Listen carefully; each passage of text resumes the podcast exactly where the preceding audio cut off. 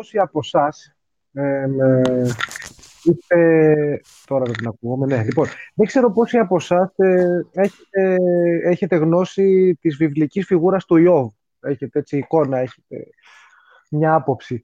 Ε, ο Ιώβ λοιπόν ε, κατά τα σγραφάς ε, ήταν ένας πάρα πολύ καλός άνθρωπος και πάρα πολύ ευσεβής και πιστός στο Θεό και βοηθούσε σε πάρα πάρα πολύ μεγάλο βαθμό όλους τους ανθρώπους του Άιδε κόσμο, πότιζε κόσμο, πρόσεχε, περίθαλπτε, φιλοξενούσε τα πάντα. Τα πάντα. Βέβαια ήταν και πάνω τους. Είχε τρελά λεφτά, ε, είχε τεράστια ε, δεν του είχε συμβεί ποτέ κάτι στραβό στη ζωή του. Είχε μια υπέροχη τεράστια οικογένεια, δηλαδή είχε ξέρω, 7 γιους και 8 κόρες, κάτι τέτοιο.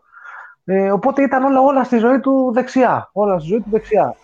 Ήταν έτσι πιστός και πάρα πολύ κοντά στο Θεό και τον, ε, τον μνημόνευε το Θεό, ας πούμε, και τον υπηρετούσε σωστά κτλ. κτλ. Ε, ώσπου, τι έγινε τώρα εκεί; Μια μέρα εκεί που αράζανε, ξέρω εγώ, θεωρητικά έτσι, ο Θεός με τον ε, Εωσφόρο, του λέει ο Λούσιφερ, του λέει, για πες μου, Θεέ, ποιος θεωρείς ότι είναι σε όλη τη γη έτσι, ο πιο πιστός σου ε, υπήκος και αυτός που πορεύεται πιο πολύ από όλους με τις, ε, ε, με τις αρετές σου και με τις διδαχές σου και με τον τρόπο ζωής που εσύ λες στους δικούς σου εκεί τους ε, ανθρώπους να κάνουν. Εύκολο λέει ο, ε, ο Θεός, ο Ιώβ, νούμερο ένα είναι ο Ιώβ, δεν υπάρχει άλλος. Ε, κάτσε του λέει Θεέ, είναι εύκολο για τον Ιώβ να είναι όλα αυτά που περιγράφεις, γιατί ο Ιώβ έχει όλα σε πλουραλισμό, ας πούμε, σε πολλαπλάσια, σε ποσότητα, όλα τα καλά του κόσμου. Πώς είναι δυνατόν να μην σε αγαπάει και να μην σε ε, υπηρετεί με τόση πίστη; Λέει ο Θεός, ok, okay, okay, βλέπω πού το πηγαίνεις, θα προχωρήσουμε με το δικό σου τον, τον τρόπο και βλέπουμε. Έτσι λοιπόν άρχισε σιγά σιγά ο Θεός να, να αρχίσει να στερεί πράγματα που είχε ο Ιώβ. Πρώτα, ξέρω εγώ, άρχισε να, άρχισε να του γίνονται ζημιές στην περιουσία του. Ε, άρχισαν ε, να του κλέβουν τα ζώα, να του καίνε τα χωράφια, να του ληφθεύουν τα σπίτια. Ε, δηλαδή από εκεί που ήταν πάμπλουτος, δεν ήξερε τι είχε, ξέρω, είχε τον κόλλο του, τα πάντα όλα, ο Ιώβ κατέληξε, όχι ρακέρδιτος, αλλά ας πούμε μικροαστός, θα το πω έτσι. Δεν είχε και πολλά λεφτά. Δηλαδή, σαν, τη, σαν την μεσαία αστική τάξη, όταν ψηφίζει κάτι που νομίζει ότι ας πούμε θα την ε, προωθήσει στα υψηλότερα μισθολογικά κλιμάκια, αλλά γυρνάει κάπως μπούμερα, ήταν σε αυτή την κατάσταση εν τέλει ο Ιώβ. Οπότε όταν βρέθηκε σε αυτή την κατάσταση ο Ιώβ, γυρνάει και λέει: Κοίταξε, να Θεέ μου, ξέρω ότι όλα αυτά τα κάνεις για να με δοκιμάσεις, ε, αλλά δεν με νοιάζει καθόλου να σου πω την αλήθεια. Εγώ σε αγαπάω, είμαι εδώ, θα σε πιστεύω, θα σε ακολουθώ. Είμαι, είμαι δούλος, είμαι δίπλα σου. Αλλά προσέξτε να δείτε ποιο είναι το γάμο του. Το θέμα είναι ότι ο, η, η φάση είχε μόλις ξεκινήσει. Γιατί μετά από αυτή την απώλεια περιουσίας, ο Θεός έστειλε τα βαριά μέσα προς τον Ιώβ. Δηλαδή, έπαθε λέπρα, αρρώστησε, κόλλαγε τον κόσμο, τον πετάξαν έξω από την, ε, από την πόλη, πεθάναν οι γη του, πεθάναν οι κόρες του, ένα, ένα χάλι μαύρο, ας πούμε, εκεί η φάση και γίνει, εντάξει, τίποτα, στα πατώματα. Ώσπου τέλος πάντων με τα πολλά, ρε παιδί μου, θεωρητικά κάποια στιγμή ο, ο Θεός τον λυπήθηκε τον Ιώβ και αφού του είχε ξεκληρίσει όλη την οικογένεια, είχε σκοτώσει και τους 7 του γιους και τις 8 της κόρες και τα είχε ό,τι υπηρέτη, ζωντανό, ξεζωντανό, το είχε, το είχε διαμελήσει εντελώς. Μετά του τα ξανάδωσε όλα και τον απεκατέστησε και έκανε πάλι άλλους 7 γιους, άλλες 8 κόρες και τα λοιπά και τα λοιπά και πάει λέγοντας. Εντάξει, νομίζω ότι είναι προφανής ο παραλληλισμός ε, που γίνεται και η αναγωγή που γίνεται εδώ πέρα και δεν γίνεται τόσο πολύ για να πω ότι ε, πρέπει και εμείς να σκύψουμε το κεφάλι και να περιμένουμε πότε ο Θεός του μπάσκετ θα μας δώσει πίσω αυτά που μας στερεί ε, τις τελευταίες αγωνιστικές ή τα τελευταία 2-3-4 χρόνια. Όχι, όχι, δεν το κάνω γι' αυτό, γιατί άλλωστε όπως σας έχω πει, εγώ δεν πιστεύω σε divine intervention, δεν πιστεύω δηλαδή σε θεϊκές παρεμβάσεις και σε θεϊκές δικαιοσύνες. Ε, απλά το λέω για να υποδείξω ότι τελικά κάποιες πάρα πάρα πολύ τραβηγμένες ε, και όχι άσχημες, ε, αλλά ε, κάποιες ακραίες ίσως ιστορίες που διαβάζουμε σε, στη βίβλο ή σε εκάστοτε άλλα θρησκευτικά βιβλία. Δεν είναι τόσο απόμακρα από την πραγματικότητα. Δηλαδή, γιατί αυτό που μας συμβαίνει ε, τη φετινή χρονιά νομίζω είναι άκρος ε, ε, δηλαδή, δεν θέλω να πω εκφράσεις τέλος πάντων που μπορεί να είναι και κάπως πιο εκτός ώρας, γιατί ακόμα δεν έχουμε ε, συμπληρώσει μεσάνυχτα. Ε, αλλά γίνονται και στην πραγματικότητα δυστυχώς ε, τόσο άσχημες αλληλουχίες συμβάντων. Θύμιο, δεν ξέρω πώς το αντιλαμβάνεσαι εσύ. νομίζω ότι η φάση είναι... Δηλαδή, για όσους πιστεύουν στο μάτι, έχουμε φάει ε, μπεκερέλα, που λένε και κάτω από τα βλάκι, από το μάτι του Σάουρον. Έτσι νιώθω εγώ. Καταρχήν καλησπέρα. Να Ο Νάβα πού είναι; Θα έρθει και ο Νάβα. Πιστεύω... Δεν έχει ακόμα. Θα έρθει, φαντάζομαι προσπαθεί και αυτός έτσι λίγο να, να πάρει τις ανάσεις του. Αν και τώρα, να, πολλά χρόνια θα ζήσει, μόλις, πω, μόλις τον είδα. Ναι. Για πες. Ωραία. Καταρχήν θέλω να πω ότι ε, εγώ θα κάνω σήμερα, θα σε αγνοήσω, θα κάνω ότι δεν υπάρχεις, μετά και τα σημερινά σου έσχη και τα σημερινά σου έσχη που δεν τράπηκες να σηκώσεις πάλι και να μας κάνεις τον τραγουδιστή για να πάρεις εκεί τα like, δεν ξέρω εγώ τι θέλεις εκεί πέρα για να σε πέσω στα ραδιόφωνα. Θες να χτίσεις καριέρα στην πλάτη της ομάδας και σηκώνεις τέτοια έσχη, ε, τέτοια έσχη. Ε, εγώ σήμερα θα κάνω ότι δεν υπάρχεις. Θα σου πω, θα σου περίμενε, πω. Θα σου πω. Περίμενε. Ε, και θα σου πω. Εδώ, επειδή, εδώ η εκπομπή... Είσαι και κρυψίνους. Άκουσε μισό λεπτό, άκουσε μισό λεπτό. Εδώ η εκπομπή δεν είναι βήμα ε, ούτε για να προωθήσει κάποιους καλλιτεχνικές του ανησυχίες, ούτε για να, ούτε για να τονίσει κάποιος ε, τις, ε, τους προβληματισμούς που αυτές εγείρουν. Δηλαδή, το απεριτίφ δεν είναι Queen και κάποιος είναι ο Φρέντι Μέρκιουρι για να θέλει Sony και δεν να κάνει όλο καριέρα. Δεν χρειάζεται να τα ανακατεύουμε. Εδώ ήρθαμε τώρα για να κάνουμε ε, κάτι άλλο, για να κρατήσουμε παρέα στους φίλους, ε, για να προσπαθήσουν και αυτοί να ηρεμήσουν μαζί μας. Ξεκινάς... Ας, αφήσουμε απ' έξω έτσι, όλη αυτή τη δολιοφθορά. Δεν σε συμφέρει, δεν ρε, ρε, νούμερο. Δεν σε συμφέρει. Δεν σε συμφέρει γιατί θα βγάλω στη φόρα και τα υπόλοιπα τραγούδια που έχεις γράψει και πέρυσι Κατάλαβες. Να τα στείλουν εκεί που πρέπει όλοι οι υπόλοιποι να ξέρουν με τι έχουν να κάνουν. Λοιπόν, ξεκινάω με αυτό και είπα ότι γενικότερα σήμερα θα, θα μιλάω περισσότερο με τον Νάβα. Όχι με σένα. Εντάξει. Και λες για μένα τώρα που κάνω τέτοια εισαγωγή για την εκπομπή που μας έχεις στα 5 λεπτά και μας μιλάς για τον Ιώβ. Για τι; Ωραία. Εγώ τι να πω, Χάσαμε δηλαδή, δεν έχω, έχω χάσει τα λόγια μου πλέον. Πάλι μετά από το, το μάτς. Το ακούω. Και για, και για αυτό το λόγο δεν κάνεις και εσύ την ναι, εισαγωγή. Γιατί τα λόγια τα λόγια δεν, του. Ναι, δεν θέλω σήμερα πάλι να ακούσω για το τι δεν κάναμε καλά, τι δεν παίξαμε και την γκέλ την άμυνα και που μας εγκλώβησαν στο δεύτερο ημίχρονο. Εγώ θα πω όμως το εξής. Για τους, ε, για τους γιατί πριν αρχίσουν να μιλάνε οι υπόλοιποι. Αν το κοτσάρισμα που είχε κάνει στο δεύτερο ημίχρονο το χαϊδεμένο παιδί της Ευρωλίγκας και μερικών εδώ μέσα, Σαρούνας Ζεσικεβίτσου και έκανε αυτές τις επιλογές που έκανε, θα τον είχαν λιβανίσει. Δεν έχεις πάρει στη δίκη της Δευτέρας. Δεν έχεις πάρει στη δίκη της Δευτέρας. Δεν με νοιάζει. Ναι, δεν είναι Δεν είσαι στο Open. Αν είχε, κάνει, αν είχε κάνει το κουτσάρισμα αυτό ο Μπαρτζόκας, ο Μπαρτζόκας, δεν ξέρω εγώ τι θα βγαίναμε να λέγαμε σήμερα. Εντάξει, που πήγε, που πήγε να χάσει τέτοιο μάτς και έφτασε να κερδίζουμε 4 πόντους 2 λεπτά από το τέλος πάλι, 2,5 πόσο ήθελε. Το λέω γιατί είναι και το, χα, το χαϊδεμένο παιδί μερικών. Λοιπόν. Κατά τα άλλα, ε, άλλο ένα παιχνίδι χάσαμε. Η Οχτάδα πλέον έχει σχεδόν απομακρυνθεί σε τρία παιχνίδια που κρίθηκαν στο τέλος, ειδικά τα δύο που ήμασταν και μπροστά. Ε, συνεχίζω να λέω πως παρά τα πάρα πολλά προβλήματα έχουμε στοιχεία που πρέπει να κρατήσουμε και παίκτες να χτίσουμε πάνω τους και ένα coach που πρέπει να εμπιστευτούμε χωρίς ερωτηματικά μεν και αλλά και εδώ θα είμαστε και θα πάμε πολύ καλύτερα. Αυτά. Για αρχή, ε. Βιβλική, βιβλική προσέγγιση και ο Θήμιος, αλλά ε, δίνει περισσότερη βάση στο κομμάτι το, του, του redemption, ας πούμε. Ε, Νάβα. Καλησπέρα πρώτα απ' όλα, καλώς ήρθες. Καλ... Καλησπέρα παιδιά, καλησπέρα σε όλους και όλες, όσοι μας ακούν. Τι κάνετε; Εγώ έχω βάλει να σου πω την αλήθεια και πίνω, και πίνω ένα Glenfiddich 15. Πολύ καλός. Πήγα, και πήρα, πήγα και πήρα ένα καλό ουίσκι γιατί λέω κάτσε ρε, υπό την έκφραση. Έχω φτάσει 37 χρονών. Θα πάρω ένα καλό ουίσκι να έχω σπίτι. Αλλά πρόσεξε να δεις. Ακολουθώ τη συμβουλή φίλων και το καλό ουίσκι το πίνω σκέτο. Έτσι δεν βάζω κοκακόλες και τέτοια. Και δεν πίνεται ρε πούστη, δεν μπορώ να το πιω. Δηλαδή είμαι εντελώς. Ε, ε, δεν δε, μου κάνει αυτό το πράγμα. Ε, πολύ εγάλιο. Δεν. Πρέπει να βάλω κοκακόλα για να το πιω. Τώρα, κλείνει η παρένθεση, δεν μας ενδιαφέρουν αυτές οι λεπτομέρειες προφανώς. Άμπαλος και, σε, άμπαλος και στα ποτά.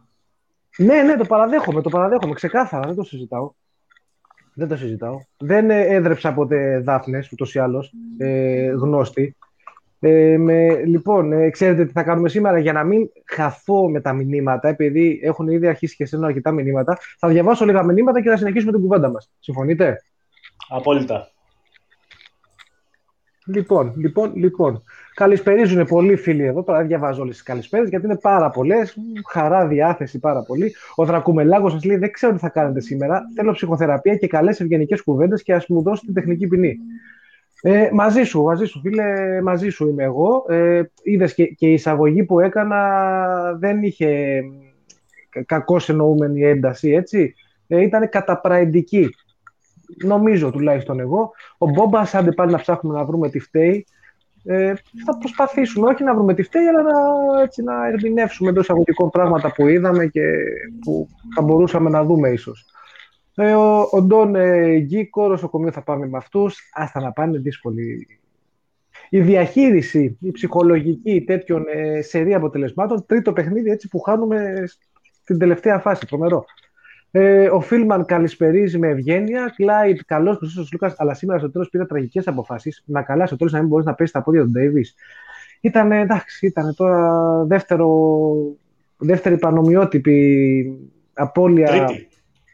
Τρίτη Τρίτο, ήταν... πανομοιότυπο. Τρίτο πανομοιότυπο λάθος Λούκα σε και στο... κρίσιμη κατοχή. Ναι, Ζαλγκύρης έχει κάνει και στην Αρμάνη που έχει χάσει την μπάλα ε, του την κλέβει αν θυμάμαι στο πρώτο καλά. μάτς με Καλά και, στο, και πριν 7 χρόνια σε ένα παιχνίδι με τη Γαλλικό Σαράι.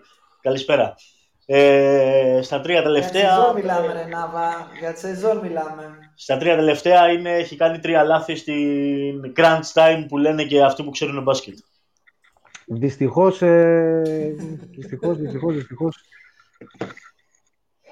Έπεσε και σε άσχημο άνθρωπο. Τώρα είναι και το ψυχολογικό λίγο στη μέση. Χαλελούκα, δώσε το βάζελο βολές. Εντάξει, ε, διαιτησία, παιδιά, ίσως, δεν ξέρω τώρα. Ίσως πρέπει να μας γίνει και εμάς λίγο συνήθεια ε, ότι είναι αναλογικό σε ένα βαθμό, είναι μάλλον αναλογική η, η δυναμική σου με τον τρόπο που σε σφυρίζουν. Δηλαδή, άμα έχεις υποχωρήσει ε, σταδιακά και επαναλαμβανόμενα κάθε χρόνο προς τα πίσω, ε, δεν θα συνεχίσουν ίσως να σε σφυρίζουν με τον τρόπο που σε σφυρίζαν όταν ήσουν διεκδικητής Final Four σταθερά. Παίζει ρόλο και αυτό καλός ή κακός και ίσως θα πρέπει να το συνηθίζουμε και εμείς, αλλά και μέσα από την ομάδα. Καλά, φέτος τώρα για αυτό το match μιλάμε απλώς για τραγική διαιτησία. Γιατί και πιο πριν να σου πω κάτι θύμιο. Απλώς στο τέλος ήταν τραγικές οι αποφάσεις. Δεν, θα, δεν συγκρίνεται με, κάτι... με την Αρμάνη, ας πούμε. Όχι, αλλά φέτος μη τι άλλο, έχουμε δει ότι έχουν υπάρξει αρκετές. Τέλος πάντων, αρκετές, όπως το εννοεί κάποιος το αρκετές. Για μένα, αρκετές ε, βραδιές που έχουν πολύ άσχημη διαιτησία κόντρα. Ρε παιδί μου, ξέρεις, το βλέπεις τώρα πώ πηγαίνει κόντρα. Και ξέρεις τι μου θυμίζει αυτό το κόντρα. Μου θυμίζει το βάζελο. Μας έχει πάει και καλά σε μερικά μάτια όμως. Όχι τόσο πολύ. Και απλά αναρωτιέμαι, πέρα από το κομμάτι αυτό που εγώ το έχω λίγο στο μυαλό μου, ότι όσο ξέρεις μια ομάδα είναι προς τα πίσω, εντάξει, okay, θα πάρει κάποια παιχνίδια, θα, θα τη σφυρίξω ανάποδα σε κάποια παιχνίδια. Αλλά άμα αυτή η ομάδα δεν εντός εισαγωγικών αντιλαμβάνεται τη δυναμική της και τη θέση της και φωνάζει και ξαναφωνάζει και κάνει και ράνει, μήπως γυρνάει μπούμεραν αυτό το πράγμα; Στο πώς σε βλέπουν και στο πώς σε σφυράνε;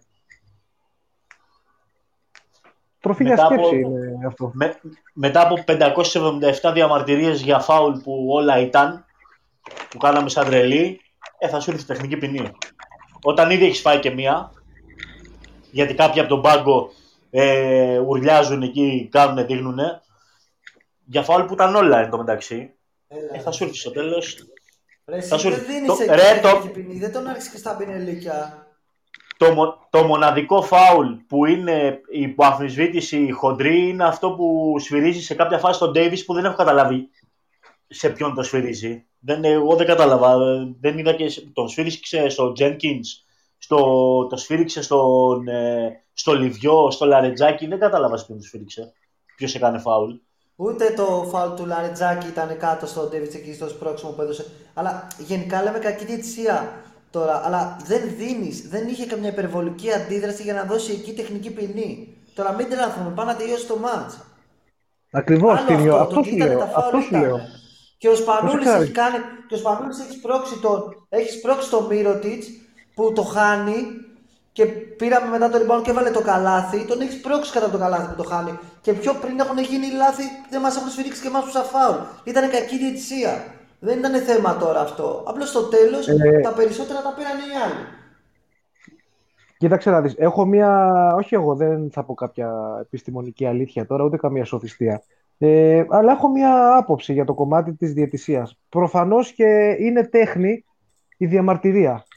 Προφανώς και είναι τέχνη και προφανώς και πρέπει να διαμαρτύρονται οι προπονητές. Ε, πρώτος ε, διδάξα στο υψηλότατο ε, στο υψηλότερο επίπεδο ήταν ο, ο Μπράντοβιτ. Έτσι και είναι ο Μπράντοβιτ, ξέρει ο Μπράντοβιτ ξεκάθαρα πότε και τι και γιατί. Και όλα τα παιδιά του ο Μπράντοβιτ, όλα τα δύο, που είναι σε αυτό το υψηλό επίπεδο, έχουν γίνει και αυτοί μάστερ στο κομμάτι το πότε να γκρινιάξουν και πότε όχι.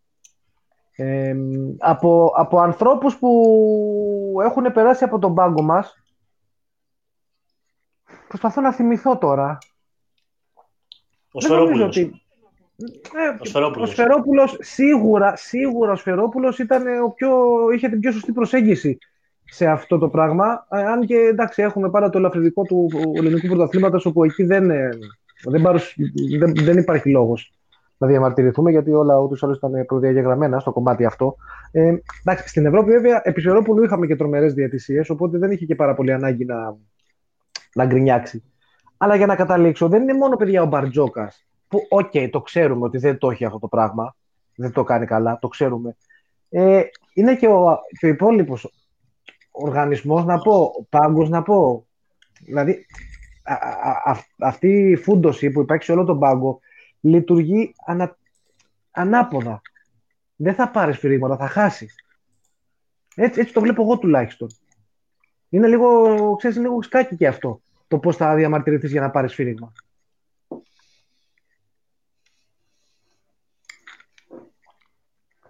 Δεν ξέρω αν ε, διαφωνείτε, συμφωνείτε, έχετε κάποια άποψη επί τούτου ή αν πρέπει απλά να συνεχίσω να διαβάζω μηνύματα.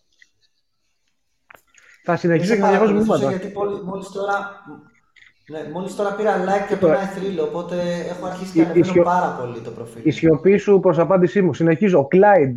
Να, ορίστε, όσο για τον Μπαρτζόκα τι να πούμε. Λέει, μυαλό δεν βάζει με τις τεχνικές ποινές. Ο Φιόρδ. Τι να πει το γατάκι ο Ιώβ μπροστά στον μπασκετόγαυρο. Ιώβ, η επιμονή κάνουμε χρόνια τώρα, μας λέει ο Μπάντι Μπράντλεϊ.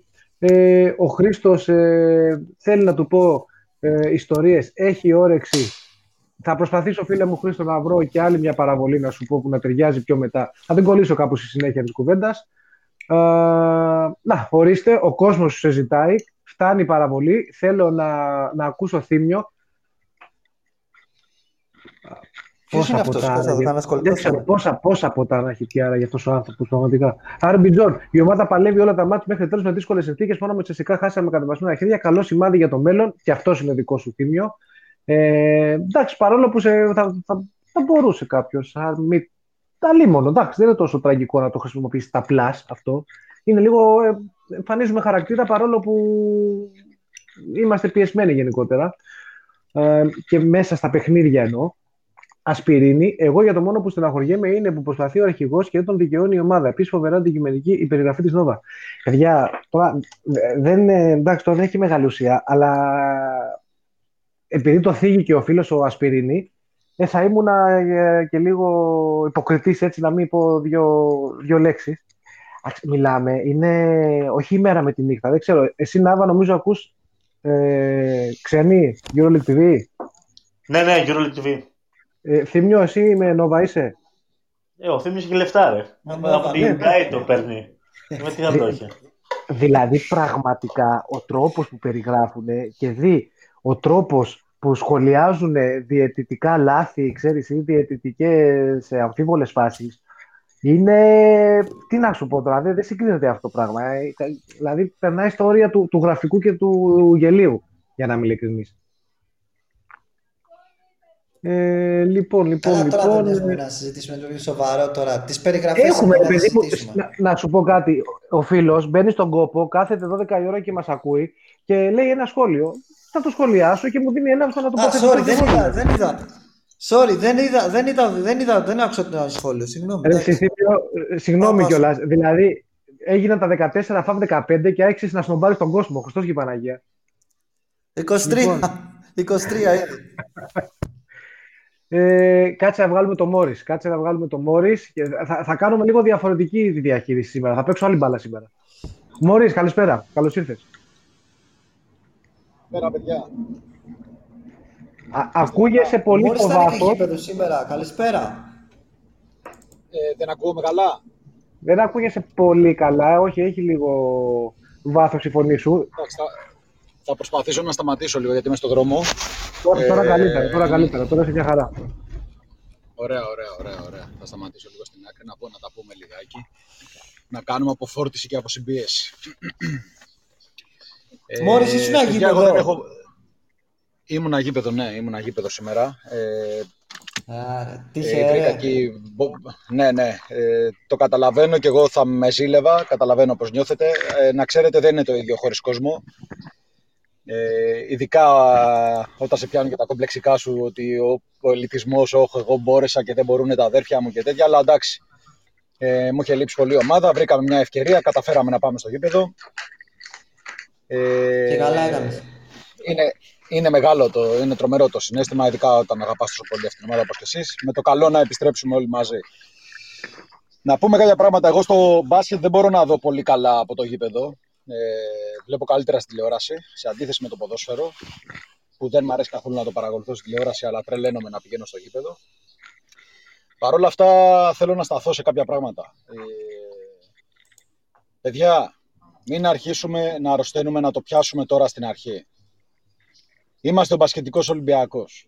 Ξέρουμε τι μας συμβαίνει όταν ασχολούμαστε με τη διαιτησία. Ο, ο παράγοντας διαιτησία είναι ένας παράγοντας του παιχνιδιού που στο παιχνίδι μπάσκετ, σχεδόν σε όλα τα σπόρα, αλλά θα πούμε στο παιχνίδι μπάσκετ, δεν μπορείς να τον ελέγξεις. Ε, εννοώ με normal τρόπους, ε, τεχνικούς, αθλητικούς κτλ. Έτσι. Ο μόνος που πρέπει να ασχολείται με τη διαιτησία και να μην περνάει αυτό σε καμία περίπτωση στην ομάδα και στο τεχνικό team, μάλλον έναν αστερίσκο βάζω στο τεχνικό team, θα πω μετά, είναι η διοίκηση. Και πρέπει να ασχοληθεί γιατί όντως είμαστε νοήμονες άνθρωποι όλοι, βλέπουμε ότι τρία-τέσσερα παιχνίδια υπάρχει ένα μοτίβο που δεν είναι σοβαρό. Βέβαια, αυτό δεν λέει τίποτα για την ομάδα. Θα μπορούσε η ομάδα από τα τέσσερα παιχνίδια αυτά να έχει πάρει τα δύο, εάν βελτιώσει κάποια πράγματα. Και εκεί πρέπει να στοχεύσει. Όχι στο τι σφυράει και αν δεν δίνει καλάθι και φάουλ στον Έλλης. Είναι μαλακίες αυτά, συγγνώμη. Όντως είναι παράγοντας του παιχνιδιού, ρε παιδί, μας αδικεί. Τι μας προσφέρει να ασχολούμαστε με αυτό; Τι μας προσφέρει, ρε Μπαρτζόκα, να χτυπιέσαι στον πάγκο; Πρέπει να το διαχειριστείς, coach. Δεν γίνεται. Και πρέπει να έχεις και εσύ μια στρατηγική. Να βγεις και να πεις σε μια συνέντευξη τύπου ότι έχουμε τους καλύτερους διαιτητές. Το, το επίπεδο των διαιτητών είναι κορυφαίο. Θεωρούμε σαν ομάδα ότι δεν υπάρχει κάποιος δόλος, αλλά βλέπουμε αυτό το μοτίβο. Πέντε σφυρίγματα και να έχεις πέντε φάσεις συγκεκριμένες, να τους εκθέσεις, να τους μεταφέρεις στην πίεση. Όχι να μας μεταφέρουν αυτή την πίεση. Δεν το καταλαβαίνετε ότι επηρεάζει η ομάδα. Δεν θυμάστε δηλαδή με τον Νίφκοβιτς όταν ήρθε και είπε στον άλλον ότι έχεις γύψο στο χέρι. Και είχε πάρει το διπλό όμως μέσα στο ΆΚΑ. Και δεν κουνιόταν φίλο στον πάγκο, κανένας δεν τόλμαγε. Μόνο αυτός μιλούσε. Είναι σημαντικό το θέμα, παιδιά. Και δεν ξέρω αν για τη φετινή χρονιά. Εγώ πιστεύω είναι για τη φετινή, γιατί μπορούμε, ακόμα πιστεύω ότι μπορούμε να περάσουμε. Αλλά είναι γενικά για αυτό που πάει να χτιστεί, γιατί χτίζεται μια καινούργια ομάδα. Χτίζεται η ομάδα του Σλούκα και πρέπει μέσα στην επόμενη πενταετία, τα είπαμε και προχθές, η ομάδα να πετύχει. Γιατί μπορεί. Όχι γιατί ζούμε για το αποτέλεσμα. Γιατί μπορεί. Ο Σλούκας και οι ηγέτες γενικά έτσι γίνονται οι ηγέτες. Άμα πάρουν πέντε λάθος αποφάσεις και καλώ τις παίρνει. Πρέπει να κάτσει κάτω, να διαβάσει, να σκεφτεί, να δει τι δεν έκανε καλά. Σήμερα τα αποδητήρια είναι σπασμένα, είμαι σίγουρος. Από όλους. Γιατί και ο Μπιλ είναι ζεστός, είχε ρυθμό, είναι καλός σήμερα και μπορούσε μια πάσα, ρε παιδί μου. Θα πήγαινε βοήθεια στο Σλούκα να δουλευτεί και κάτι άλλο, αλλά να μην έχει αποβληθεί ο coach. Θα μου πεις, δίνεται αυτό το σφυριγμά σε εκείνο το σημείο; Όχι, δεν δίνεται, αλλά να που δόθηκε. Και αυτό πρέπει να το διαβάσεις. Άμα θες να βελτιώνεσαι. Τα πάντα. Πρέπει να βλέπεις τι λάθη κάνεις. Και να προσπαθείς για το καλύτερο. Δηλαδή τους πιάνει μια τρέλα να πάνε από το ισόγειο, στο ισόγειο είμαστε στον έκτο. Δεν πάει έτσι παιδιά. Πρέπει να πάμε στον πρώτο όροφο, να κάτσουμε λιγάκι, να ξεκουραστούμε, να πάμε στο δεύτερο, στον τρίτο και πάει λέγοντας. Βλέπω μια βιασύνη. Και γι' αυτό μπαίνεις και στα μάτια και χάνεις. Πέρα από κούραση και όλους τους άλλους παράγοντες, αυτά ισχύουν. Εγώ μιλάω σε πνευματικό επίπεδο, δεν, δεν μιλάω τεχνικά. Είμαι στεναχωρημένος λίγο με την εικόνα του Βασιλάκη του Χαρλαμπόπουλου. Ε, ήταν ένας μήνας που είχε ευκαιρία να δείξει κάποια πράγματα, να μπει λιγάκι, να έχει μια επαφή. Δεν μπόρεσε το παιδί σήμερα. Πρέπει και αυτός να, να μην το βάζει κάτω. Γιατί και να έχει σαν παράδειγμα το Λαρετζάκι, ρε παιδί μου. Το παιδί παίζει με τον τζαμπουκά του και με την αφοβία του. Και έχει φάει τόσο σπέκουλα αυτό το παιδί και πραγματικά χαίρομαι γιατί δείχνει ότι το παρκέ είναι ο καθρέφτης για όλους και η προπόνηση. Και η προπόνηση και η πνευματική και η σωματική. Κυρίως σωματική. Εντάξει, δεν είπαμε ότι δεν, δεν είναι γιόγκα το μπάσκετ, αλλά είναι μεγάλο μέρος του αθλήματος και αυτό. Το να μην μασάς.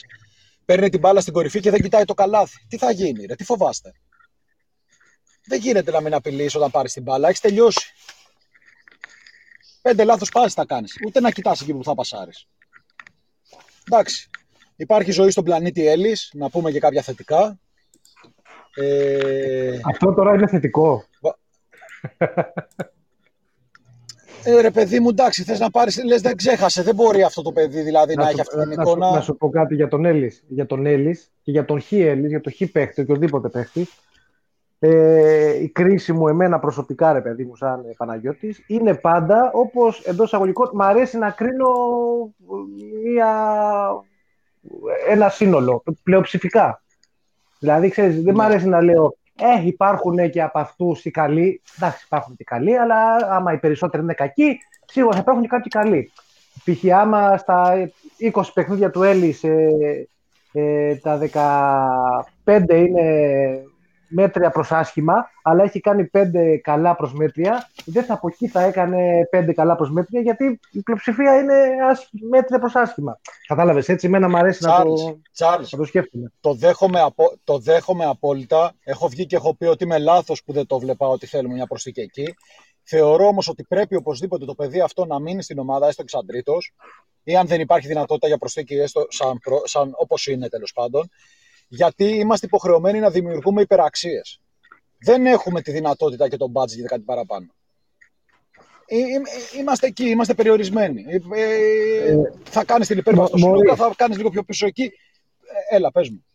Να σου πω, να σου πω τώρα, επειδή πάλι θα κρατήσουμε το δεκάλεπτο το κλασικά, εκεί θα προσπαθήσω να μην ξεφύγουμε. Ωραία, μην... άμα θες... Ξέρεις τι θέλω, ξέρεις τι θέλω, επειδή ήσουν αγίπεδο.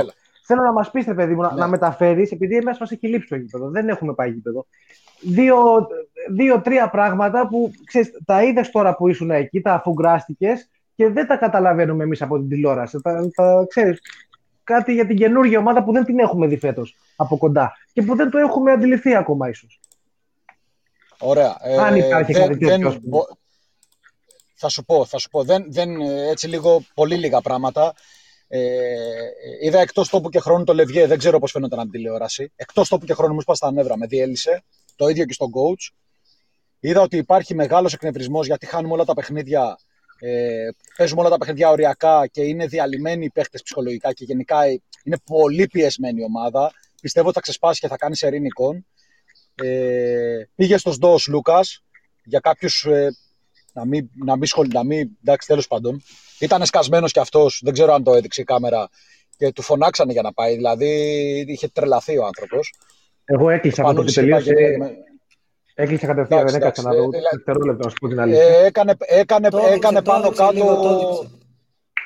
Έκανε πάνω κάτω σαν τρελός και ήταν σκασμένος. Και δεν πρέπει να μασάει, ρε. Δεν πειράζει. Δεν πειράζει. Δεν τρέχει τίποτα, ρε Κώστα. Δεν πειράζει. Έχει, γίνεται. Θα δεις και θα διαβάσεις και θα καταλάβεις τι πρέπει να κάνεις για να μην γίνεις την επόμενη. Έχουν το... Έχουμε κάνει υπερβασάρα φέτος, παιδιά. Δεν, το ξέρω, δεν το βλέπετε έτσι κάποιοι. Δεν, δεν πειράζει. Αυτό είναι η πολυφωνία, αυτό είναι τα podcast, η επικοινωνία, το ίντερνετ. Αλλά έχουμε κάνει υπερβασάρα. Ομαδάρα είμαστε. Δεν μας πάνε τα αποτελέσματα τα γαμημένα, ναι, το ξέρω. Αλλά είμαστε χωρίς Βεζέγκο, χωρίς Παπα-Νικολάου. Ε, όλα πάνε κόντρα λίγο και οι ρέφεροι, ξέρω εγώ και αυτά. Και παίζουμε με την Παρσελώνα μέσα στο σεφ. Από την άλλη μεριά η Μπαρσελόνα σήμερα παίζει 70%. Εγώ αυτό βλέπω. Μη σου πω και 60. Είναι σβηστή. Παίρνει τη διαφορά δηλαδή και σβήνει, κάνει συντήρηση. Και πας να τη δαγκώσεις, ρε γάμο, και χάνουμε την ευκαιρία. Και χτυπιέμαι ότι χάνουμε την ευκαιρία, αυτό είναι το κόλλημά μου το μοναδικό, επειδή έχουμε εκνευρισμό και ασχολούμαστε με τους γκρι. Απαγορεύεται αυτό, παιδιά. Απαγορεύεται. Πρέπει να το βάλει καλά στο μυαλό της η ομάδα.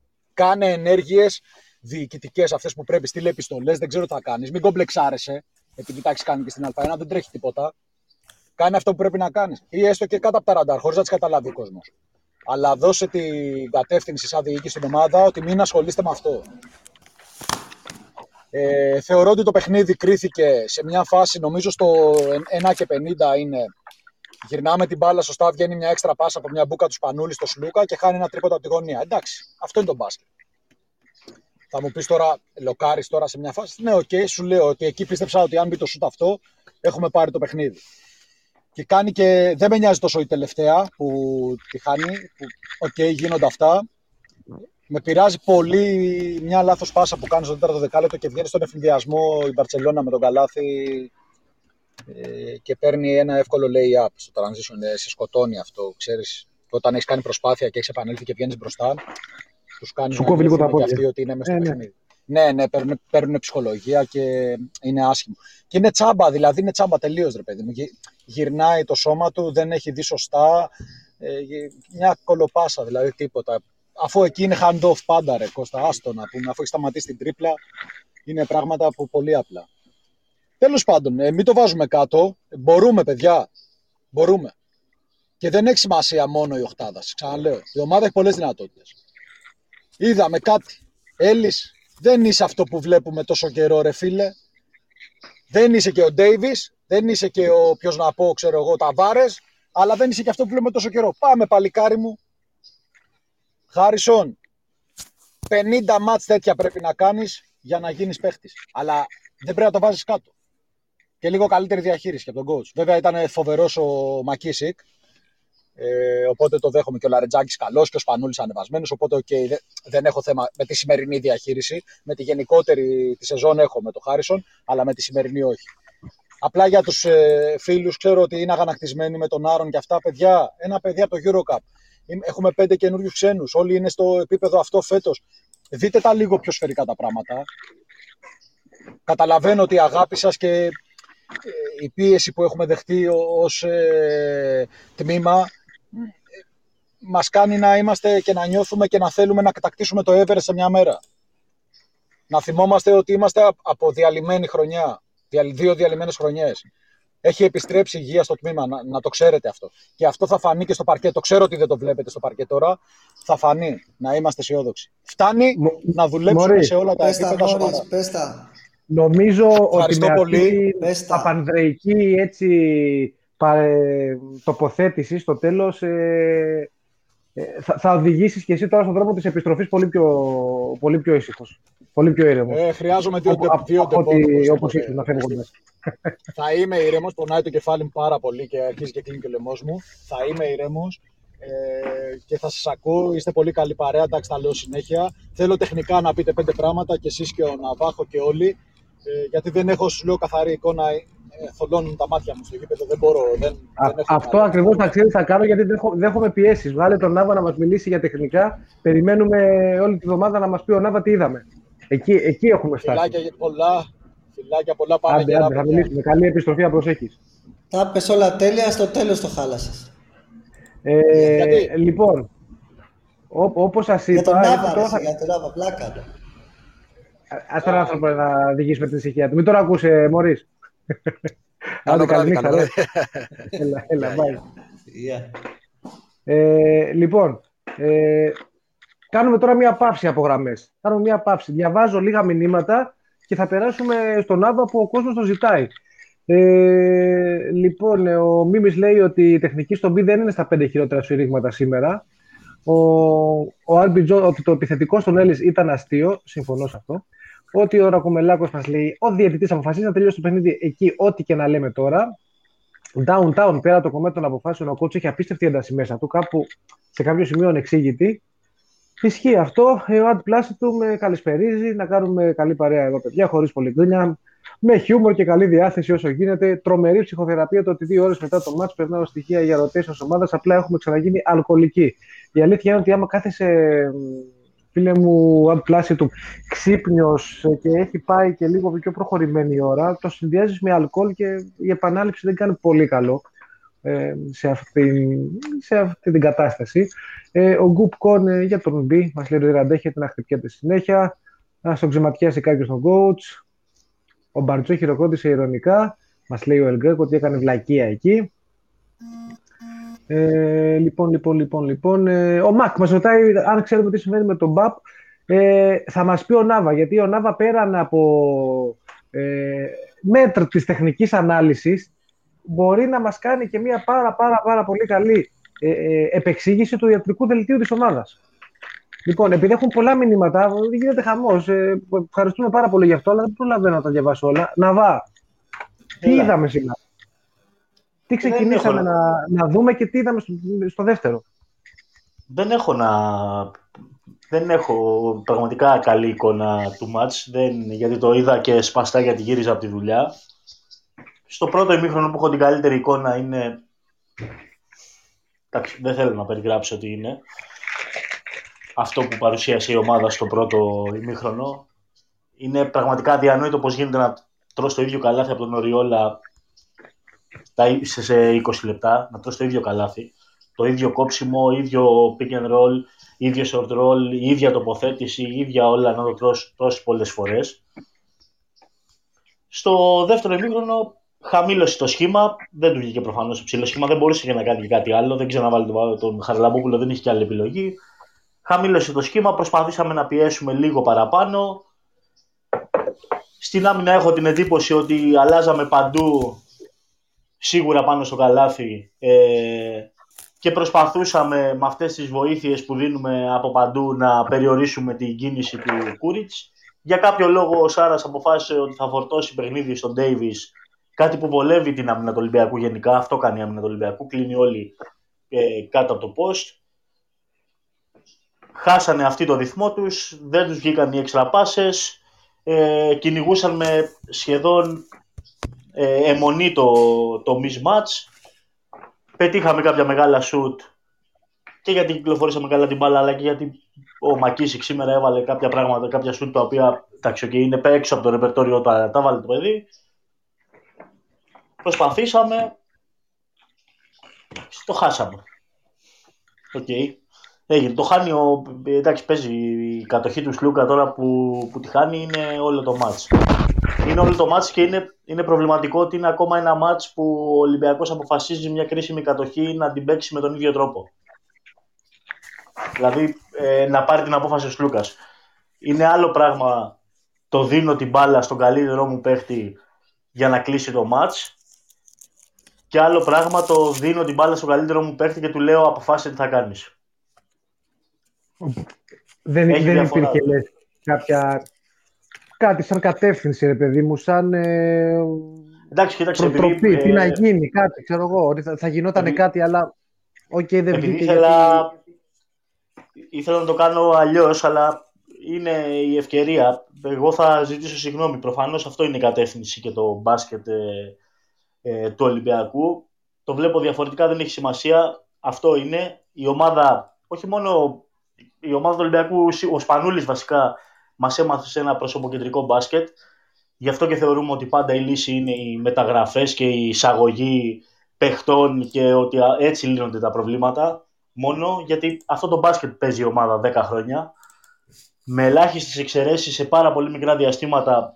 Τη μία με τον coach Μπαρτζόκα και γι' αυτό προσωπικά εγώ είμαι απογοητευμένος φέτος το 2014 και την άλλη τις πέντε πρώτες αγωνιστικές του Coach Blood προσπάθησε να αναδείξει το παιχνίδι της ομάδας, τα χαρακτηριστικά των παιχτών και όχι τα χαρακτηριστικά των παιχτών, το παιχνίδι της ομάδας, όπως έκανε όλα τα προηγούμενα χρόνια, σε άμυνα και επίθεση.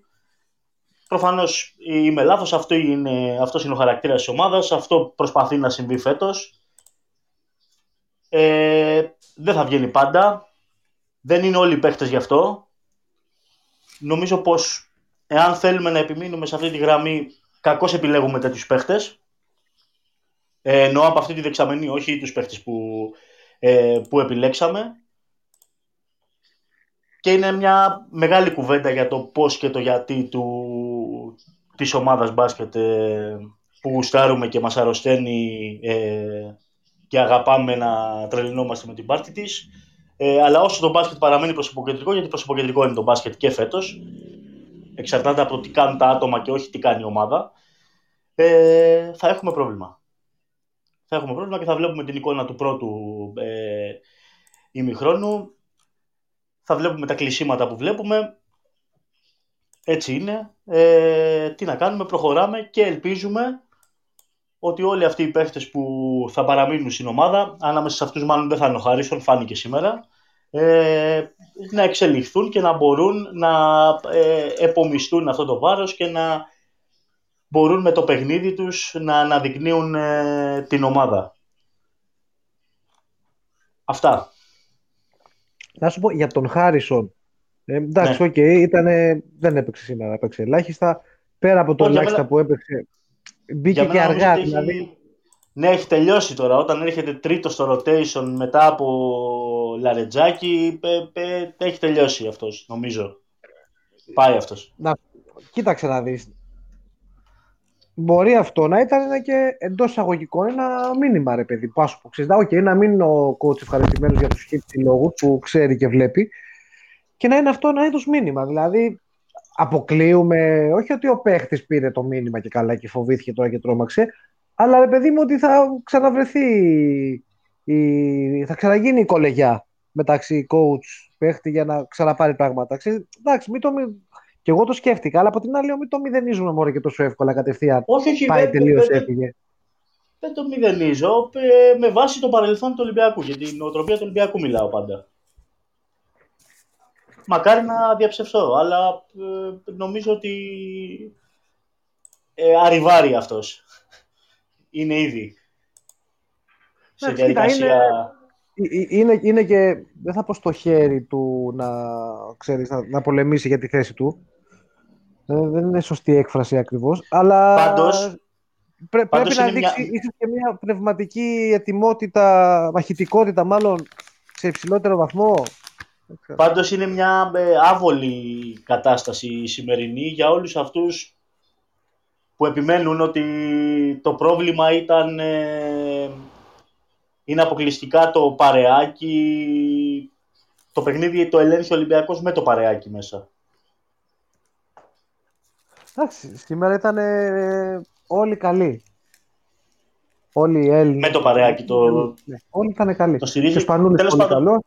Για να μην, το, για να μην τα πολυλογώ, ε, αν ο Ολυμπιακός έχει φροντίσει, γιατί δεν ε, ασχολείται και ιδιαίτερα κανείς με το τι παιχνίδι θέλει να παίξει ή φαντάζεται ότι θέλει να παίξει ο Ολυμπιακός, ε, αν θέλει να συνεχίσει στην πορεία που είχε τα 17 χρόνια 12, ε, θα πρέπει να αλλάξει, εάν μπορεί, ε, στόχευση και δεξαμενή αθλητών για την ομάδα. Για να πετύχει. Πρέπει να υπάρχει, εντάξει, πρέπει να, να υπάρξει μια προφανώς κατεύθυνση που θα πρέπει να την ακολουθούμε πιστά. Αυτό το πράγμα στην μετά σπανούλη εποχή ή όπως ε, λένε σε πολλά φάνταση ε, μετά τις εποχές των μεγάλων ηρώων. Ξέρεις, κάποιες στιγμές σταματάνε, ρε παιδί μου, οι εποχές των μεγάλων ηρώων. Οι μυθικοί ήρωες ε, που τα βάζανε μόνοι τους με ένα στρατό και έρχονται πιο, γήινε, πιο, πιο γήινες προσωπικότητες να ηγηθούν, ας πούμε, του, σε κάστοτε φυλής. Τσάνς, εγώ το καταλαβαίνω απόλυτα αυτό. Ε, ε, προφανώς, προφανώς, δεν ξέρω αν το έχει καταλάβει ο οργανισμός. Ενώ όχι ο οργανισμός ε, ε, δι, και διοικητικά. Δηλαδή τι θέλει να παίξει ο Ολυμπιακός. Α ας μείνουμε και στο παιχνίδι λίγο. Α ασχοληθούμε λίγο πραγματικά με το παιχνίδι, τι γίνεται μέσα στο παρκέ. Και όχι μόνο στο GM κομμάτι της υπόθεσης. Ε, το μπάσκετ έχει εξελιχθεί. Το μπάσκετ που παίζει ο Ολυμπιακός αυτή τη στιγμή, ακόμα και σήμερα που στο δεύτερο ημίχρονο ας πούμε ότι είχε μια καλή μέρα, ε, είναι μπάσκετ προηγούμενης δεκαετίας κυριολεκτικά.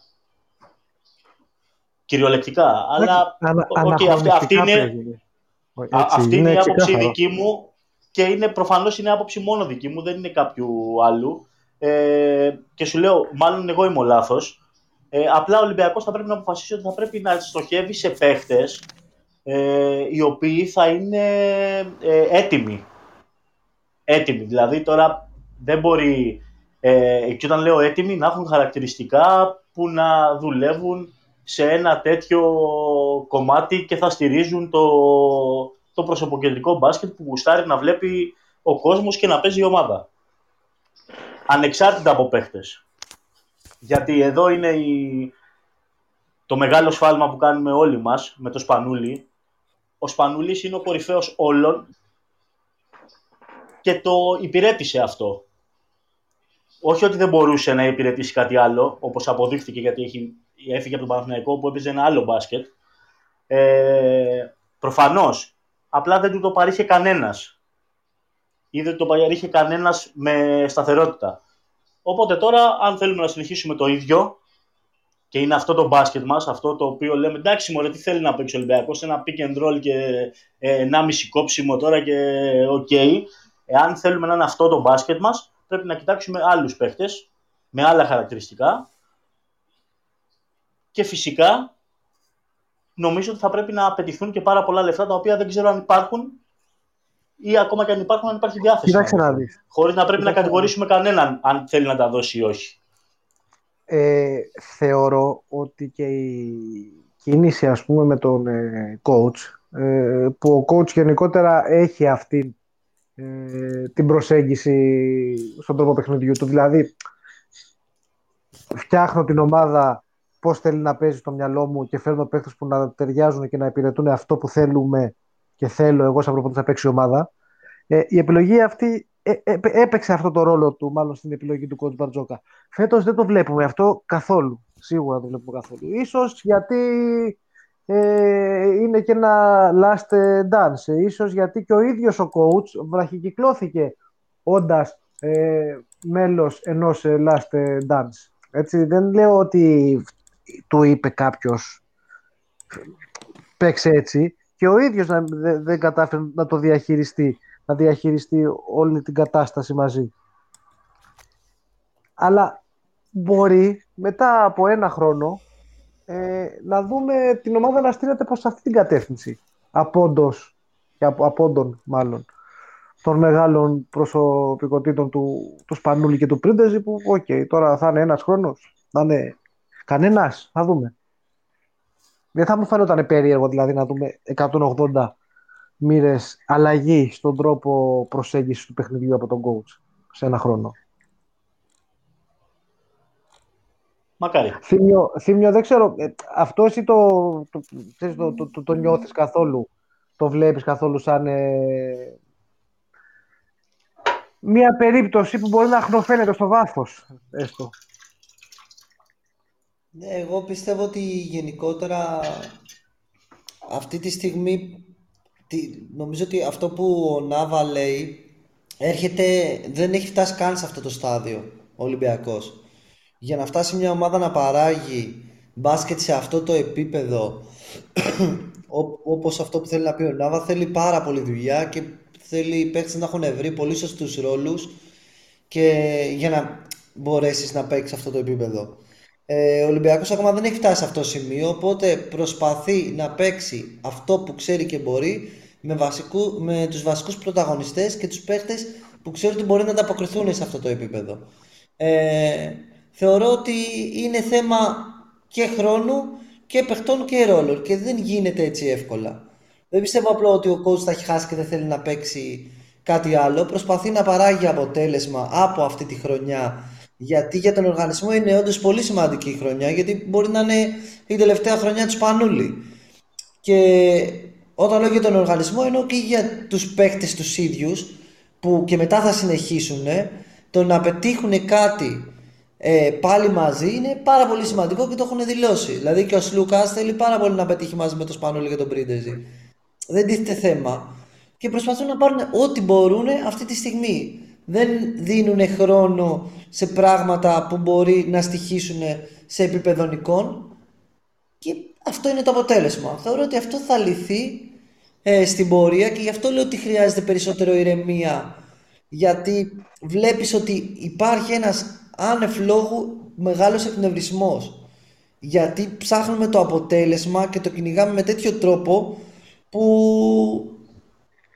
δεν δείχνει ότι είμαστε σε μια καινούργια αρχή που πρέπει να βρούμε τις σταθερές μας, να δούμε πώς θέλουμε να χτίσουμε γύρω από συγκεκριμένους παίχτες για να πάρουμε όσα περισσότερα μπορούμε από αυτούς και να παράγουμε και καλό μπάσκετ μέσα από αυτό. Δηλαδή, το, εγώ εκεί μόνο μένω, ότι υπάρχει εκνευρισμός πάρα πολύ και εκεί λίγο πρέπει να ερεμήσουμε. Κατά τα άλλα, αυτά. Εντάξει, εκνευρισμός φαίνεται ξεκάθαρα ότι υπάρχει στην ομάδα από το... και από τον τρόπο που μπαίνουμε στο παιχνίδι και όχι μόνο σε αυτό το παιχνίδι. Παρόλα ναι, αυτά... Γιατί δεν βγαίνουν τα αποτελέσματα. Προφανώς. Προφανώς. Και ίσως και μαζί με τα αποτελέσματα δεν βγαίνουν και κάποια πράγματα που θέλουν να εμφανίσουμε στο γήπεδο. Σε πιο ξέρεις, αγωνιστικό επίπεδο, ρε παιδί μου, όχι τόσο πολύ αποτελεσμάτων.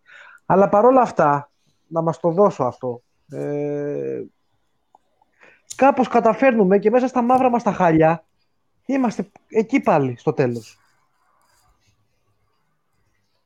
Δηλαδή και με το Μιλάνο έγινε αυτό. Και, με την ε, Μπάρτσα έγινε αυτό.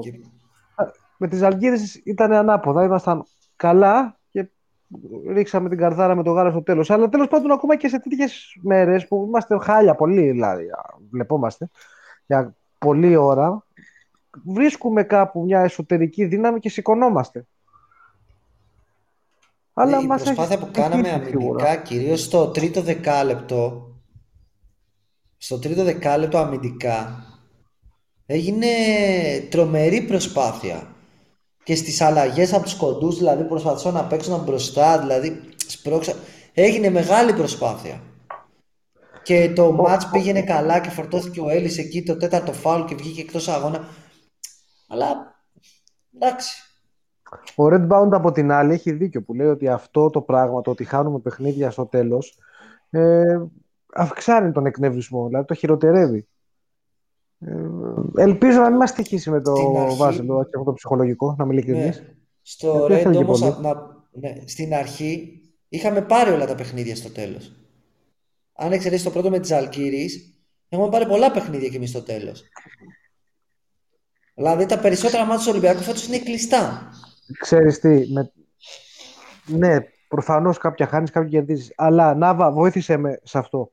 Έχω την εντύπωση, μπορεί να είναι και δικιά μου ιδέα που να με συμφέρει, ότι στην αρχή και μέχρι το σκηνικό με τον ε, τέτοιο, με το κορονοϊό, η ομάδα κάτι, κάτι παραπάνω έδειχνε, να το πω έτσι. Κάτι δούλευε, κάτι προσπαθούσε να δείξει. Ή νομίζω ότι είναι έτσι και το έχω ωρεοποιήσει. Εντάξει, είχαν φανεί κάποια πράγματα σε μεγάλο βαθμό στο, στην πρώτη διπλή με, με Αρμάνι και με Μακάμπι τα οποία μετά εξαφανίστηκαν βέβαια. Ε, οκ. Αυτό. Δεν ξέρω τώρα αν έφταιξε ο κορονοϊός. Γιατί ένα άλλο χαρακτηριστικό αυτής της ομάδας είναι ότι όλες οι δυσκολίες είναι υπέρμετρες ε, για αυτήν. Ε, ε, εν τω μεταξύ... κορονοϊό πέρασε και η Zenit. Ε, δεν το ρίχνω εκεί. Πώς πω, δεν λέω ότι ο κορονοϊός δεν χάλασε. Ρε θυμιό, κανείς δεν μιλάει ποτέ. Εντάξει. Είπα εγώ, ρε παιδί μου. Σε απίθυνα το λόγο τώρα. Είπα εγώ ότι νομίζω, νομίζω ότι χρονικά μέχρι εκείνο το σημείο υπήρχε κάτι στην ομάδα που με τις αυξομοιώσεις τους βλέπαμε. Από εκείνο το σημείο και μετά δεν θα πω εξαιτίας του κορονοϊού, απλά τότε έγινε. Καλός ή κακός στα μάτια μου. Χάθηκε αυτό το πράγμα και έγινε λίγο κουκουρούκου. Ε, δύο μηνύματα. παίζουμε δύο... χωρίς τον Παπα-Νικολάου. Παίζουμε χωρίς τον Παπα-Νικολάου. Είναι σημαντική απουσία. Θύμιο, παίξαμε και με τον Παπα-Νικολάου από τότε. Παίξαμε από τότε και με τον ε, ναι, Παπα-Νικολάου. Και με τον, και με τον Παπα-Νικολάου είχαμε πάλι και αρκετά άσχημη εικόνα σε μερικά παιχνίδια. Προφανώς. Και Εσύ προφανώς θα είχαμε και άσχημη εικόνα, ούτε πριν είχαμε σε όλα καλή εικόνα. Προφανώς και είναι απώλεια, προφανώς και είναι σωστό ελαφρυντικό, πραγματικά δηλαδή, όχι ντεμεκ. Αλλά δεν νομίζω ότι είναι αυτό η κολυμβήθρα του Σιλοάμ. Γιατί σήμερα το, το έχουμε πάει πολύ καλά με τις βιβλικές ε, παραβολές. Έτσι όπως είχα πει στο φίλο μου τον ε, Χρήστο, θα χρησιμοποιούσα άλλη μία. Λοιπόν, να σου πω, εδώ μα, το έχω διαβάσει βέβαια αρκετά. Το λέει και ο φίλος ο Λέπρο Κόμο ότι ο Χάγκα σηκώνει το χέρι ότι έκανε φόλος σπανούλι. Εκεί που ο Σπάν έκανε το, το σουτ πάσα στο τέλος. Ε, δεν το έχω δει, γιατί πραγματικά όπως είπα έκλεισα την τηλεόραση, δεν ήθελα να δω τίποτα μετά, πολύ ψύχρεμα. Ε, αλλά το έχω διαβάσει, δηλαδή και ο Μελάγια, ας πούμε, το, το Twitter και έβγαλε και το, το καρέ εκείνο που είναι όντως έτσι ο Χάγκα. Τώρα δεν ξέρω, σε, σε κανονική ροή δεν του δώσα βάση να είμαι ειλικρινής, γιατί δεν, τέλος πάντων, δεν είχα την ψυχραιμία εκείνη την ώρα. Ε, αλλά δεν ξέρω αν είναι κάτι που όντως ήταν τόσο κραυγαλαίο. Ε, λοιπόν, ο Αλεμπέκ μας, λέει, μας θέτει προς συζήτηση κάτι που δεν είναι και πολύ άτοπο, αν μη τι άλλο, ότι η απουσία αγώνων Α1 παίζει πολύ σημαντικό ρόλο. Δεν γίνεται να δουλέψεις με έναν αγώνα win or dead τη βδομάδα. Δεν είναι μόνο θέμα αριθμού, είναι και ψυχολογικό. Κάπου πρέπει να ξεσπάς. Έχει τα δίκια του, νομίζω. Τα έχει τα δίκια του. Ακόμα και για το ψυχολογικό, πέραν του ρυθμού. Δεν ξέρω, Τσάλης, αν το διάβασες. Έγραψα στο group το πρωί, είχαμε μια συζήτηση με το Figure, ότι... Ε, από εκεί ορμόμενος τώρα βάζω και το μήνυμα του φίλου για να τα κουμπώσουμε κάπως και να τα αναδείξουμε. Ε, ότι είμαστε σαν τα παιδάκια της 4ης Δημοτικού. Μας δέρνουν τα εκτάκια, αλλά δεν έχουμε πρωτάκια να πάμε να δίνουμε. Ε, αυτό είμαστε. Ακούγεται άσχημο, αλλά ε, αυτή είναι η πραγματικότητα. Κακά τα ψέματα, αρέσει ή δεν αρέσει, ο Ολυμπιακός πρέπει να γυρίσει στην Α1. Και όχι μόνο για το αγωνιστικό κομμάτι, αλλά και για, από την άποψη ότι ο Ολυμπιακός πρέπει να έχει κάποιο στόχο. Ε, απτό στόχο.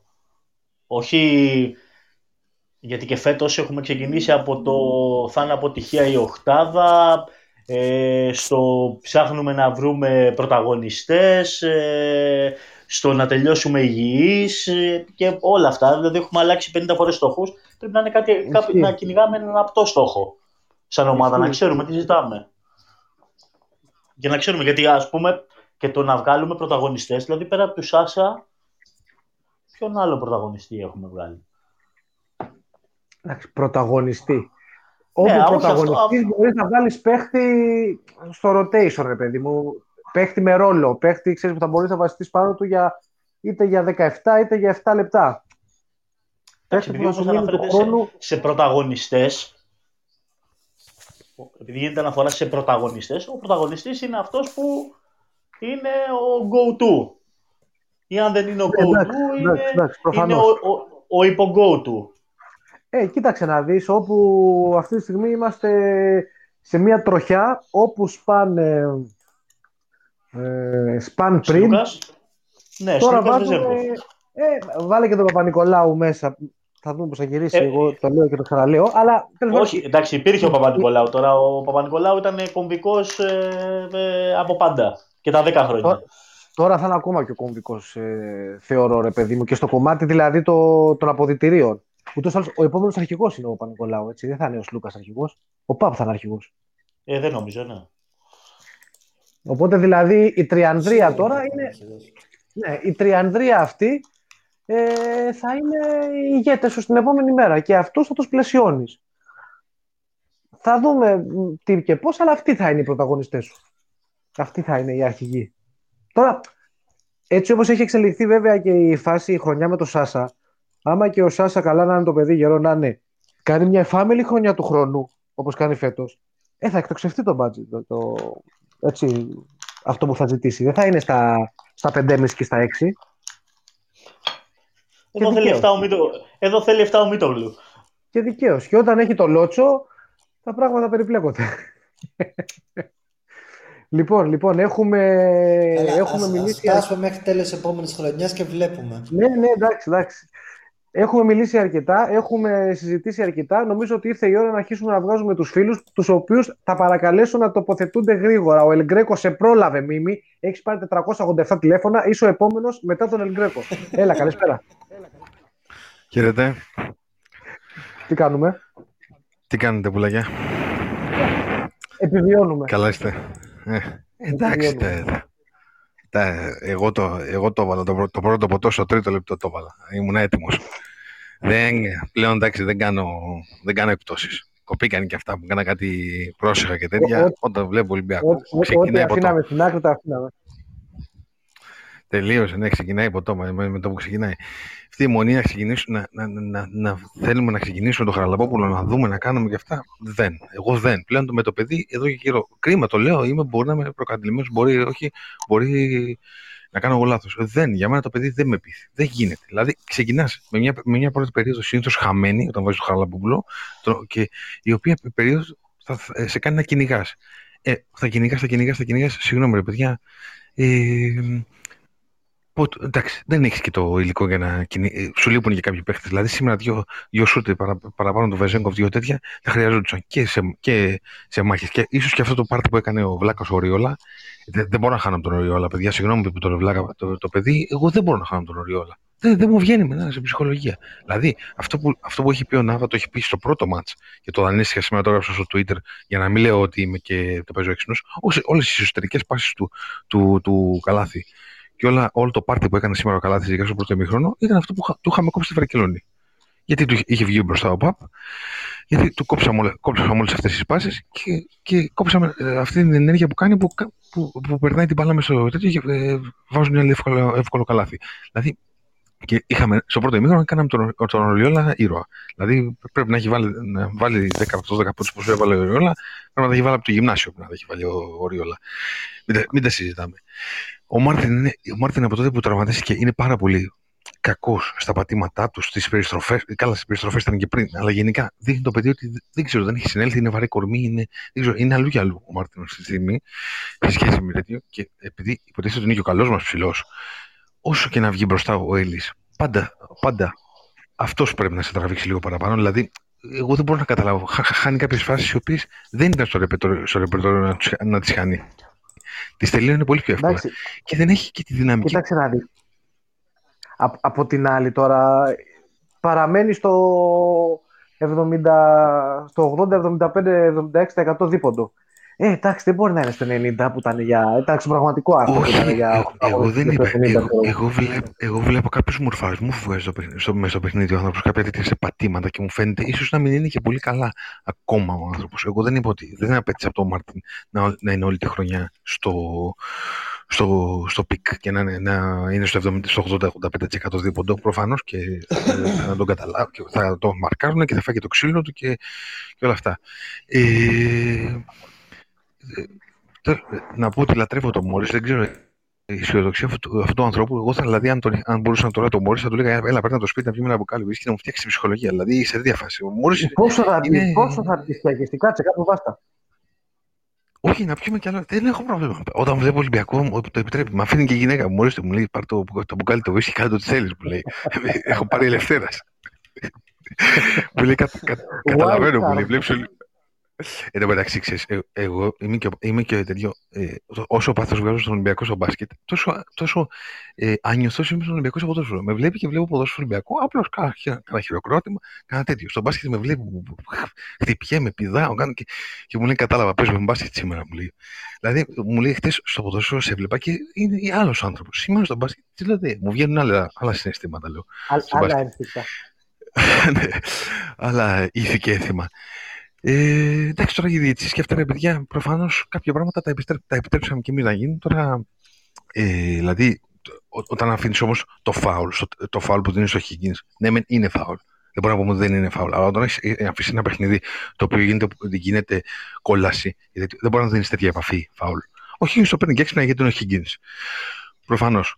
Και ο Σπανούλης στο τέλο μπορεί ο Χάγκα να σήκωσε το χέρι για φάουλ και τέτοιο. Ε, στο τέλος του παιδιά, τρεις ευκαιρίες από κάτω. Δηλαδή, τρεις ευκαιρίες από κάτω και εμείς να βάλουμε ένα, ένα όχι τρεις, δύο ευκαιρίες να βάλουμε ένα, ένα follow. Δεν ξέρω, ο Μάρτιν, εμένα γι' αυτό μου φαίνεται ότι δεν είναι και καλός. Δηλαδή, βγάλαμε μετά από καιρό μια φάση καλή σε out και τη σπαταλήσαμε. Εγώ να σου πω κάτι, περίμενα θα πάει μπαλά. Σε κανα... Θα κάνουμε κανένα τίποτα γιούρια και δεν θα βγάλουμε καθόλου φάση. Τέλος πάντων, επειδή είμαι ακόμα. Σωστό, βγάλαμε φάση. Είναι ένα βήμα πριν. Για Γιούρια πήγε. Για Γιούρια πήγαινε. Για Γιούρια πήγαινε εν τέλει. Για ναι, Γιούρια ναι. πήγε, αλλά ο Σπανούλης αλλά ο Σπανούλης το, το διαβάζει εκεί και την πετάει τώρα και σου λέει όποιο κάτσει. Ναι, εντάξει, δεν θα πάρεις όμως. Τέτοιο σφύριγμα δεν θα πάρεις εκεί πέρα. Για να λέμε την αλήθεια. Τέτοιο σφύριγμα. Θα συμφωνήσω ότι και η Παρσελόνα με το Μόρις ότι δεν ήταν νομίζω στο, στο ποσοστό. Το, το... Ελ, Ελ για, να, για, για, να, για να κουρδίσω και κάποια παιδιά για χτες, άμα είσαι η Βαλένθια και είναι ο Κάλινιτ, πετάς το τούμπλο και σου δίνει τρεις βολές τελευταία κατοχή. Ναι, σωστό. Δηλαδή, αστείο ότι πάει τώρα τρεις βολές στον Κάλινιτ. Ναι. Πάει και τρεις βολές εκεί στον Κάλινιτ. Άμα ναι, ναι, άμα, άμα, η Βαλένθια, το, το σφυράς. Ναι, εντάξει, ναι, προφανώς. Για, για, να, για να κουρδίσω κάποια παιδιά ε, Τέλος πάντων, εντάξει. Ε, τι να πω, εγώ, εμείς έχουμε πει στις αρχές της χρονιάς ότι η ομάδα είχε σαν ταβάνι την Οχτάδα. Εκεί θα ήταν το ταβάνι της, εκεί θα μπορούσε, θα, θα μπορούσε να πάει. Προφανώς, όταν παίζεις, έχεις παίξει 13 για παιχνίδια, 14 παιχνίδια στο όριο, είχαμε πάρει πριν την τέτοια είχαμε πάρει 6 στα 11 στο. Πριν τη Ζαλγκύρη, νομίζω είχαμε πάρει 6 στα 11, 6 11 νίκες στο τελευταίο λεπτό. Όταν αποφασίζει να παίξεις όλα τα παιχνίδια στο όριο, μάλλον δεν μπορείς να, να τα καθαρίσεις πιο πριν, για να λέμε την αλήθεια. Ε, εντάξει, κάποια θα κερδίσει, κάποια θα χάσεις. Δεν έχεις και το σούπερ ταλέντο και όταν σου λείπουν και κάποιοι παίχτε κομβικοί, πώς να το κάνουμε; Ο Παπα-Νικολάου, παιδιά, σε, σε όλες τις ομάδες λοιπόν παίχτε, αλλά σε εμάς που έχουμε με μικρότερο, μικρότερο ταλέντο από κάποιες ομάδες και πρέπει να το αποδεχτούμε, ε, δεν γίνεται. Δεν γίνεται. Δηλαδή ε, είναι, είναι κομβικοί παίχτες. Για τον ε, Παπα-Νικολάου, εντωμεταξύ τώρα που λες, νομίζω ότι όσο περνάνε τα παιχνίδια έτσι με ήττες που μας απομακρύνουν έστω και μαθηματικά να το πω από τον στόχο της οχτάδας απομακρύνεται και νομίζω ούτε ή άλλως αμυδρή πιθανότητα του Παπα-Νικολάου να ξαναπέξει φέτος. Ναι, πολύ σωστό. Αυτό, αυτό είναι το, το, το, κακό. Να σου πω κάτι. Εγώ είμαι και, είμαι και λίγο της λογικής σου μόλι. Μπορεί με στο μάτι να είμαι, να είμαι να κάτσω να σου πω και, και εγώ την προηγούμενη εβδομάδα έλεγα ότι θα χάσουμε 10 πόντους την σε, σε σχετικά εύκολο σε σχετικά ματσάκι που θα το παλέψουμε και στο τέλος απλώς θα, θα βάλουν δύο και θα μας πάρουν το μάτι. Ε, ε, έτσι, αλλά μετά κάθομαι κάτω, το βάζω, τα μετράω από εδώ και τέτοια. Μπορεί να είμαι και εγώ παλαβός. Δεν, δεν βγαίνουν τα πράγματα. Ε, Εμείς θα κάτσουμε κάτω και θα βάλουμε το κεφάλι να πούμε ότι βγαίνουν. Εντάξει, θα το παλέψουμε. Από εκεί και πέρα είναι... δεν βλέπει. Είναι το μόνο ναι, που έχει μείνει. Δηλαδή, δεν γίνεται. Ναι, είναι, το, είναι το μόνο, όσο είναι, όσο είναι μαθηματικά ελπίσεις, αναγκαστικά το κυνηγάζει δεν έχεις κάτι άλλο. Δηλαδή, άμα και δηλαδή, μαθηματικά δηλαδή, είσαι εκτός του μοναδικού στόχου που έχεις ε, από, το Φλεβάρι, από το Γενάρη. Φλεβάρι, Φλεβάρι, από το Γενάρι. Ναι. Μας θα πάω στο διάλογο. Ε, ναι, άστα να μας στο διάλογο. Μετά πώς θα, πώς θα κρατήσεις τους παίχτες και τι, τι θα τους κρατήσεις τους παίχτες και τι, τι θα περιμένεις μετά να σου δείξουν οι περισσότεροι παίχτες από αυτούς που έχουμε. Εντάξει, εγώ έχω φτάσει στο σενάριο και εξηφαίνω, έχω φτάσει στο σημείο και εξηφαίνω σενάρια μέχρι και με τη Βαλένθια που είναι πρωτέλευτη αγωνιστική. Μπορεί να είναι αδιάφορη και τέτοια πράγματα. Δηλαδή βάζω και εγώ το. Δεν είμαι ο μόνος πιστεύω, υπάρχουν και άλλοι άρρωστοι σε αυτό το θέμα. Τέλος πάντων, όπως και να έχει, ε, η ομάδα συνεχίζει να, να, να είναι στο μόνο τη. Δεν ξέρω ποιο φώναζε αυτό το Weave όλο το μάτι. Δεν ξέρω, Σάρα το, το φώναζε. Που, που το έχουμε θίξει 100.000 φορέ και το έχετε πει εσεί βασικά, όχι με το παίξω και έξυπνο. Ε, το Weave το φώναζε σε όλο το μάτι. Δηλαδή, όποτε έπαιρνε την μπάλα ο Σλούκα και φώναζαν. Weave, Weave. Ε, κάποια στιγμή κουράστηκα. Δεν ξέρω και πώ το είπε. Ε, από, από second unit νομίζω ότι... Κάποιοι, νομίζω ότι κάποιοι άκουσαν ε, το τραγούδι το πρωί και βάλθηκα να το διαψεύσω. Καλά, εντάξει. ήθελα να το αφήσω για επιμήθειο που λέμε στο χωριό μου. Εντάξει, ε, τόσο, τέτοια απόλαυση, δηλαδή ε, ηχητική απόλαυση δεν ξέρω, δηλαδή αν έχει, ε, ε, εγώ να ακούσει τα αυτιά μου το τελευταίο καιρό, δηλαδή Έλα, δεν, ξέρω, σταμάτα, δεν ξέρω. Σταμάτα, έλα, Όχι, δεν ξέρω, να σου πω κάτι, να σου πω κάτι, δεν έχω καμία διάθεση, πραγματικά αν, αν δεν, αν δεν μ' άρεσε, αλλά εντάξει, Ε, Δες δες και, και την άλλη πρόταση που σου έχω γράψει να διαβάσεις. Από κάτω, από κάτω, άλλη μια πρόταση σου έχω γράψει να διαβάσεις. Πες και αυτήν. Περιτώ, περιτώ να σου πω ότι στο ράδιο ε- χαμός. Δηλαδή με το που έπαιξε, ξεκινάγαν οι άλλοι που το βρήκατε αυτό, ποιος το έχει τραγουδίσει και τέτοια πράγματα. και μάλιστα το, το βάλε χωρίς κόμπλεξ. Λέει, εντάξει, ξέρω ότι ο Μπαρτζό λέει, ο coach λέει, είναι κομπλεξάριστος, οπότε θα βάλω αυτό. Λέει και εντάξει, μόλις το είδα, μόλις το άκουσα το μεταξύ, εντάξει, έγινε και νούμερο ένα. Λοιπόν, μάγκες, υπομονή. Εντάξει. Υπο, υπομονή και. Υπομονή.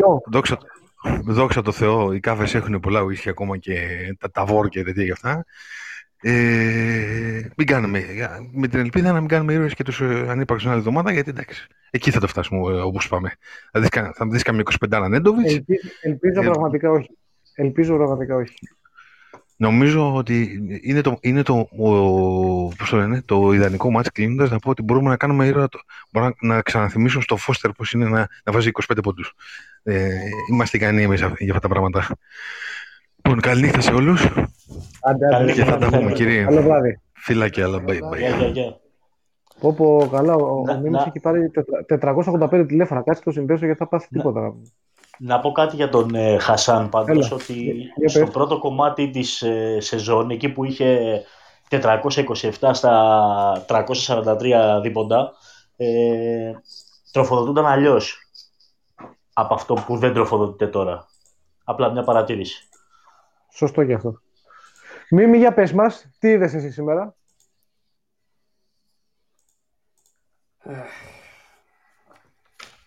Ναι. Ρε Θήμιο, ε, καλησπέρα Θήμιο καταρχάς. Δεν ήταν πολύ ωραία την προηγούμενη εβδομάδα. Μας έχουν φάει τα κυκλώματα. Μας ναι. έχουν φάει τα κυκλώματα. Μια μέρα το βγάλαμε έξω και πέσανε και τεχνικά λάθη τα πάντα. Δημοσιεύστε τα νούμερα ρε, που έκανε εκπομπή. Αλλά σιγά σιγά. Δεν γίνονται σε μια μέρα όλα. Δεν γίνονται.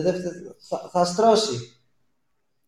Λοιπόν, ε, εγώ βασικά ήμουν πολύ χαρούμενος σήμερα και έκανα ε, ζεν μετά να μην, μην, μην, αλλάξω άποψη ας πούμε, για το, για το match βέβαια στο αποτέλεσμα. Ε, εντάξει, φυσικά μπορούμε να πούμε για τη διαιτησία. Σήμερα δικαιούμαστε να το πούμε. Για μένα δεν είναι η τεχνική ποινή του Μπαρτζόκα που ούτε επίπτωση στους πόντους είχε. Και στη τελική δεν ήταν κακό το, το play που προσπαθήσαμε. Εντάξει, play. Πάση περιπτώσει, αυτή η προσευχή στο τέλος θα μπορούσε να έχει πετύχει. Ε, υπάρχουν πολλά σκληρά σφυρίγματα ε, και το κλείνουμε αυτό το θέμα. Έτσι. Ε, επίσης, ε, εγώ γενικά είμαι ευχαριστημένος με την εικόνα της ομάδας από το 18 και μετά. Εντάξει. Ε, έχουμε συνηθίσει να μην παίζουμε 40 λεπτά τόσο ή άλλως μια σταθερότητα. Ε, εμένα το γαμό το βασικά το σημερινό. Ε, εμένα με χαλάει ρε παιδιά που Μ' άρεσε το μάτς σήμερα. Δηλαδή, θεωρώ ότι το μάτς απομονωμένο και χωρίς να, έχουμε τη, χωρίς να έχουμε τη βαθμολογική μας ανάγκη κατά νου, ας πούμε, ήταν μια πολύ καλή εμφάνιση. Έτσι, απέναντι σε αυτή την άμυνα, σωστή, σωστή, τεχνική, σωστή τακτική προσέγγιση του παιχνιδιού, ας πούμε, η τρεχάλα. Ε, δεν καταλαβαίνω γιατί δεν βλέπουμε μεγαλύτερη σταθερότητα στον Ολυμπιακό. Δηλαδή, γιατί, γιατί παρουσιάζεται η ομάδα μίας στις τέσσερις έτσι. Νομίζω αυτό είναι το πιο, το πιο στενάχωρο. Δηλαδή, ασχέτω αποτελέσματος, που από τα αποτελέσματα ας πούμε, που στοχεύει στην αρχή της χρονιάς δεν είναι απαραίτητα η νίκη απέναντι στην Παρσελόνα. Δεν ξέρω, είναι, είναι, η πρώτη, η πρώτη, είναι η πρώτη βραδιά φέτος που εγώ που είμαι μεγάλος φαν του Μπαρτζόκα, ας πούμε, αρχίζω και σκέφτομαι λίγο τι ο coach δεν έχει κάνει, δεν έχει κάνει καλά. Για να ειλικρινής. Πρώτη φορά σήμερα. Δεν ξέρω γιατί αυτά τα σκαμπανεβάσματα. Και, και πού σε οδηγεί αυτή η σκέψη; Δεν μου οδηγεί κάπου. Η αλήθεια είναι ότι νομίζω ο Ναβάχο είχε κάνει την ερώτηση πριν από τρει-τέσσερι εκπομπές. Με είχε ρωτήσει συγκεκριμένα αν βλέπω κάποια αγωνιστική κατεύθυνση. Έτσι. Και δεν το είχα τόσο συγκεκριμένα στο μυαλό μου και από το σκέφτομαι ακριβώς. Θέλω να δώσω μια απάντηση. Ε, σήμερα σίγουρα ξεκάθαρα είδαμε μια αγωνιστική κατεύθυνση που δεν την έχω δει σε κανένα άλλο μάτς φέτος. Δεν, δηλαδή δεν, δεν, δεν, δεν αισθάνεστε ότι ο Ολυμπιακός μπήκε για να παίξει ένα μπάσκετ ας πούμε, με μια έμφαση στο ανοιχτό γήπεδο που δεν το, το επιτάσσει η φύση της Μπαρσελόνα. Δεν λέω ότι ήταν κακή η τακτική προετοιμασία ίσα ίσα. Αλλά σήμερα ήταν που ειδικά δεν καταλαβαίνω η ομάδα ποιο είναι το αγωνιστικό της πρόσωπο φέτος. Ε, Τέλος πάντων, σας λέω, το, εγώ το φαστήθηκα το μάτς, μ' άρεσε η μαχητικότητα, μπράβο λέω, απομονώνοντας το, το βαθμολογικό. Έτσι, προσωπικά δεν, δεν πιστεύω θα περάσουμε. Απλά ε, τέτοιες εμφανίσεις του Ολυμπιακού ε, είναι αυτές που κάνουν μεγαλύτερο το κρίμα, ας πούμε, και το γαμότο, που θα αισθανόμαστε σε ένα μήνα από τώρα, όταν θα έχουμε και κανονικά αποκλειστεί. Δηλαδή, Ισχύει τώρα. Σε κάνει, ας πούμε, να λες, αυτή η ομάδα Ρεγαμότο δείχνει ψήγματα, ας πούμε, της δυναμικής της, αλλά θα αποτύχει. Είναι, κάνει, κάνει πιο μεγάλη στενοχώρια, ας πούμε, και το άδικο. Όταν θα μπορούσες να έχεις πάρει ακόμα δύο, σου λέω τρεις, αλλά να έχεις άλλες δύο νίκες, έτσι, στο όριο, και θα ήταν και μεγάλες νίκες, είτε απέναντι σε ξέρω εγώ, Μπαρσελόνα, είτε σε Αρμάν, είτε σε Ζαλγίρις, είτε μέσα είτε έξω. Ναι, θα είναι, ναι, δηλαδή ναι, και ναι. ψυχολογικά και βαθμολογικά και ψυχολογικά και, και απ' όλα, αλλά ναι. Ναι, δεν σου λέω ότι γουστάρω, δεν σου λέω ότι γουστάρω που χάσαμε, να το πούμε με άλλα λόγια. Ναι, βρε, Αν ο Ολυμπιακός ναι. εμφανιζόταν όπως εμφανιζόταν, όπως εμφανίστηκε σήμερα και είχε χάσει πάλι το σημερινό, αλλά εμφανιζόταν με συνέπεια όπως εμφανίστηκε σήμερα, θα είχαμε πάρει τα μάτια που χρειαζόμασταν για να είμαστε στην οχτάδα. Δηλαδή αυτή τη στιγμή η Βαρκελόνα σήμερα αντιμετώπισε μια ομάδα οχτάδας, ξεκάθαρα. Okay. Και αυτό είναι ότι με πιάνει το γάμο το. Δηλαδή, ε, ε, ε, αισθάνομαι ότι εμφανιζόμαστε στα δύσκολα μάτς με ένα χαρακτήρα που αν τον είχαμε με συνέπεια δεν θα χρειάζεται να κυνηγάμε ας πούμε τη, τη Βαρτσελώνα και θα είχαμε και την πολυτέλεια να χάσουμε δύο μάτς όπως χάσαμε αυτό με την Αρμάνη και με την Ζαλκίδης και πάλι να είμαστε εντός στόχου. Αυτή η σταθερότητα αναζητείται. Κατάλαβε πολύ ωραία, πολλά ωραία ο, ο Μόρις στην αρχή. Εντάξει, διαφωνώ για το θέμα του Έλλης. Δεν αλλάζει καθόλου η απόψη μου για τον Έλλης ε, με το σημερινό. Νομίζω είναι λάθος να το διαβάσουμε έτσι. έτσι. Και δεν είμαι εγώ εμπαθής. Αυτός εμφανίζεται μια προ τα δέκα Ε, καλά κάνει και λέει ο Μόρις να, να στηρίξουμε παίχτες και να δημιουργήσουμε υπεραξίες. Απλά πρέπει να υπάρχει και μια αφετηρία στις υπεραξίες. Δηλαδή πρέπει να πάρεις τα σωστά στους παίχτες να επενδύσεις. Ε, πολύ σωστό αυτό που είπε για την διοίκηση ότι πρέπει να ενεργοποιηθεί σε κάποια θέματα, ακόμα και αν αυτό είναι κρυφό από εμάς και δεν το βλέπουμε να γίνεται. Αλλά νομίζω καταλαβαίνουμε όλοι ότι δεν γίνεται ούτε κρυφό από εμάς αυτή τη στιγμή. Η διοίκηση είναι αμέτωχη. Άλλη παθολογία του Ολυμπιακού κλασική. Ελπίζω αυτό να. Ε, από αυτόν τον Μάρτιν που είναι τραυματισμό, ο Ρεσικό ήταν ναι, προφανώς το πω πιο πολλά.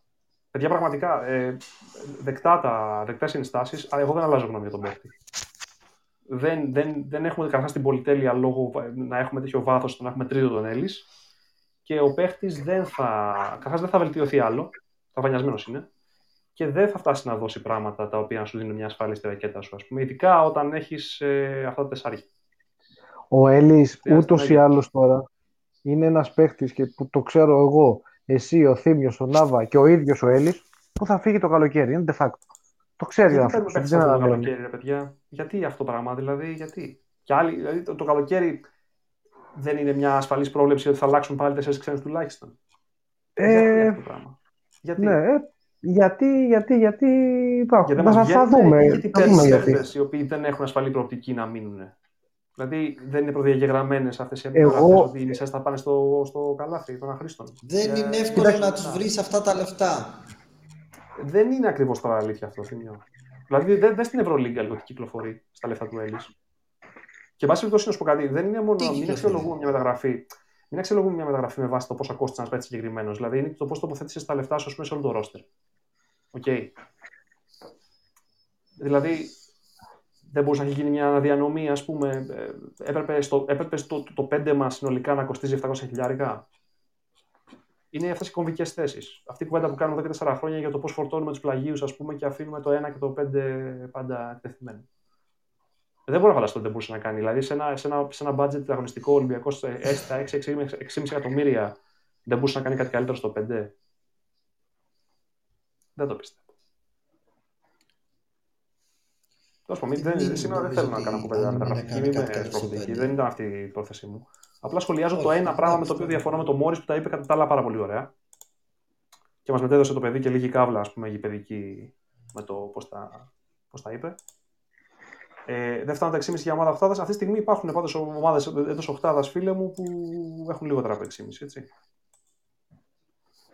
Μια χαρά, σε, ποιότητα, σε ποιότητα μπάσκετ δηλαδή κιόλας, να σου πω την αλήθεια. Για μένα και η Βαλένθια και η Ζαλγκύρη σταθερά αποδεκτικά το μπάσκετ από εμάς. Ναι, και, ε, και τα, τα, καλύ, τα, καλύτερα θα κοιτάμε και θα προσπαθούμε να μιμηθούμε το εισαγωγικών και να πλησιάσουμε και τα χειρότερα κι εσύ.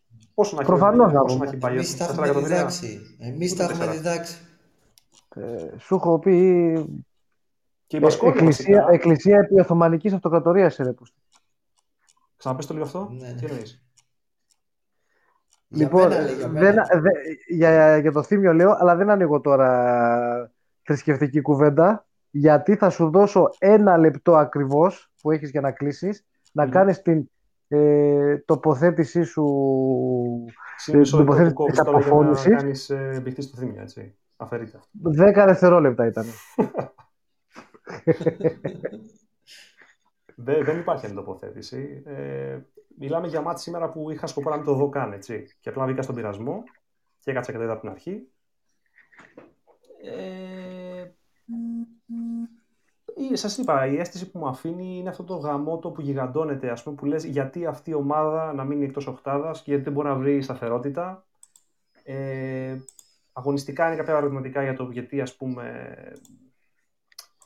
δεν, δεν, έχω, δεν μπορούσα ένα λεπτό να, να, να, να κάνω αγωνιστικές σημειώσεις. Είχα κάποια θέματα για, το, για, το, για, το, για τη χρησιμοποίηση του Μακίσικ, ε, ο οποίος έβαλε μεγάλα σούτ σήμερα και φάνηκε θετικός, αλλά θεωρώ ότι χρησιμοποιείται πάρα πολύ λάθος.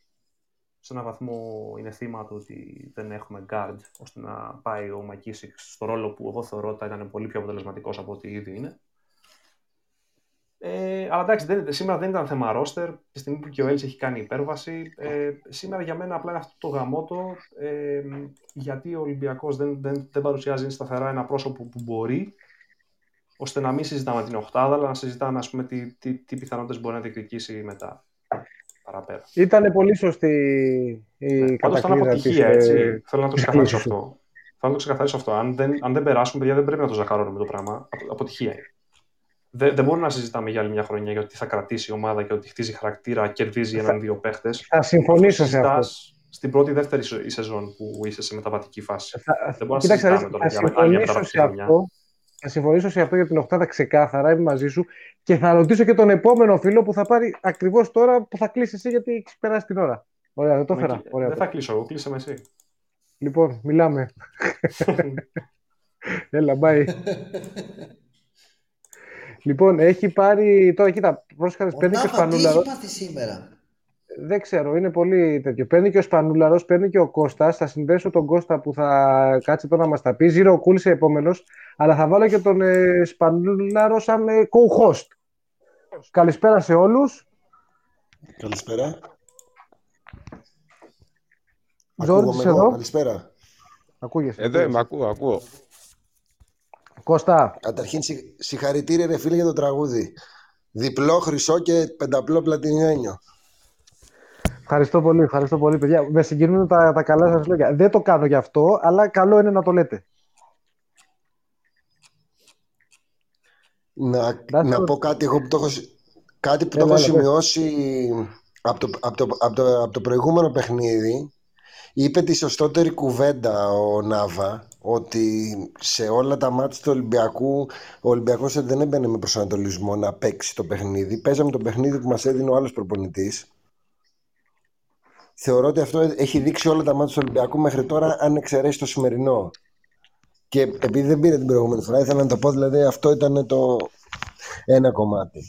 Στο δεύτερο, για να το συνεχίσω, γιατί εγώ εκεί που αυτό που είπε και ο Μίμης πριν, αν αλλάξεις τέσσερις ξένους και ότι δύο Έλληνες φεύγουν, δεν φεύγουν, Σπανούλης, ε, Πρίντεζης, τι να συζητάμε ότι χτίζουμε δηλαδή για την επόμενη χρονιά; Ναι, θα ξεκινήσουμε τον επόμενο Σεπτέμβριο από το μηδέν.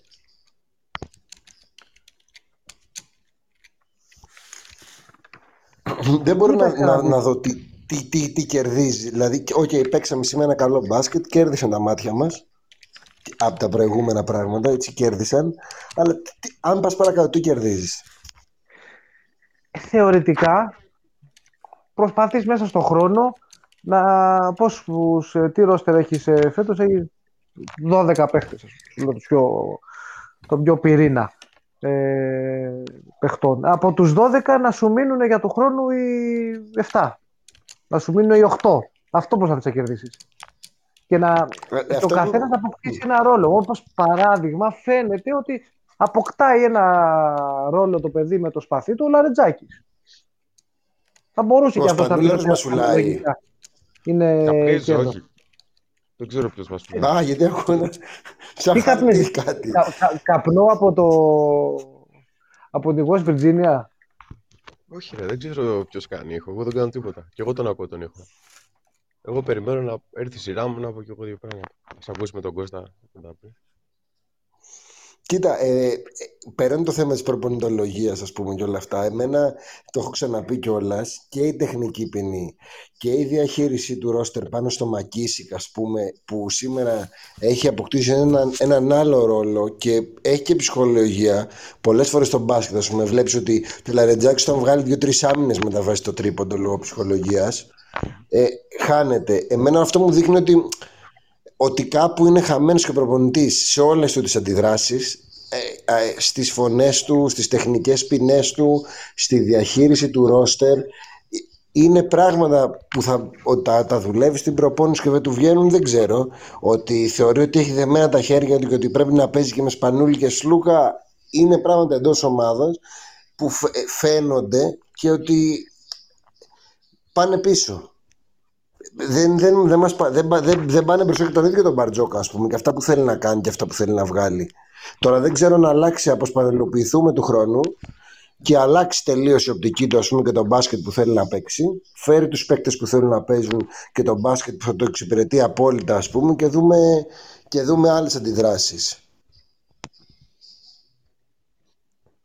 Είναι αυτό που έλεγε ο, ο Νάβα περί παιχτών που υπηρετούν ένα συγκεκριμένο στυλ παύλα μπάσκετ ας πούμε ή το, το ανάποδο.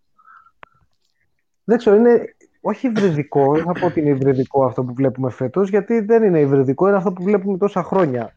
Ε, θα έλεγε κανείς ότι είναι εντός εισαγωγικών υβριδικό κρίνοντας από αυτό που περιμέναμε να δούμε από τον coach και από αυτό που ξέρουμε βάσει των τελευταίων των προηγούμενων δουλειών του, τι του αρέσει να παίζει του coach είναι κάτι κόντρα ρόλος το φετινό, έτσι. Νομίζω είναι ξεκάθαρο αυτό. Ναι, αλλά κοίταξε, για να μην γελιόμαστε, οι φίλοι του Ολυμπιακού και γενικά οι, οι Έλληνες οπαδοί έχουμε μεγαλώσει με το προσωποκεντρικό μπάσκετ. Δηλαδή, έχουμε μεγαλώσει το ότι φεύγει ο Σπανούλης. Χρειάζεται ένα παίχτη, ε, όχι Mike James, γιατί εγώ σε χαίρομαι να το βλέπω, αλλά χρειάζεται παίχτη τύπου Mike James δεν θα θέλουμε ούτε μας αρέσει ούτε έχουμε μεγαλώσει έτσι πιστεύω εγώ να βλέπουμε ένα σύνολο 7 και 8 παίχτες ρολίστες που ο καθένας ας πούμε να δίνει από ένα κομμάτι θέλουμε τον αρχηγό, θέλουμε αυτό που θα πάρει την μπάλα ε, και θα το βάλει το τρίποντο από τα 8 μέτρα και θα κερδίσουμε τη Ζαλγκύρη στο τελευταίο δευτερόλεπτο και όχι να έχουμε πάει το ματσάκι σβηστά στους 10 πόντους χωρίς ξέρεις, κάτι να μας δίνει ενέργεια. Πρόσεξε να δεις, ε, το ένα δεν ανέρει το άλλο. Δηλαδή, ας πούμε, όλες οι ομάδες έχουν τον, ε, ξέρεις, τον τύπο που θα πάρει την απόφαση. Ε, και μεγαθύρια τύπου Τσεσεκά, ε, James ή στην, ε, ε, στην Real, ξέρω εγώ τόσα χρόνια ήταν ο Καμπάτσου που τις αποφάσεις. Πιο πριν ήταν ο Γιούλ. Όλοι, όλοι έχουν αυτόν που θα αποφασίσει. Και οι πιο μικροί, δηλαδή και η Ζαλγκύρης έχει εξελίξει τον Γκριγκόνης είχε σε αυτό το ρόλο που το έχουμε δει να, να συμβαίνει. Δεν, δεν σημαίνει ότι όντας ένας από όλους ξέρεις πιο ψηλά, επειδή στο βάθρο, ε, σου αποκλείει και τη δυνατότητα να κάνεις μια ομάδα λιγότερο εξαρτημένη από έναν και μόνο. Θα τον έχεις αυτόν για να σου κλείνει τα παιχνίδια, για να παίρνει αποφάσεις, για να παίρνει τα μεγάλα σου. Αλλά μπορείς παράλληλα να στήσεις και κάτι λίγο διαφορετικό. Καλά, ε, έχουμε, έχουμε, δεν μπορείς ομάδα χωρίς superstar. Θα έχει το σεφ όσο έχει σήμερα. Προφανώς και θέλουμε, πώς ξέρεις, θέλουμε παίχτες που θα δεθούμε μαζί τους.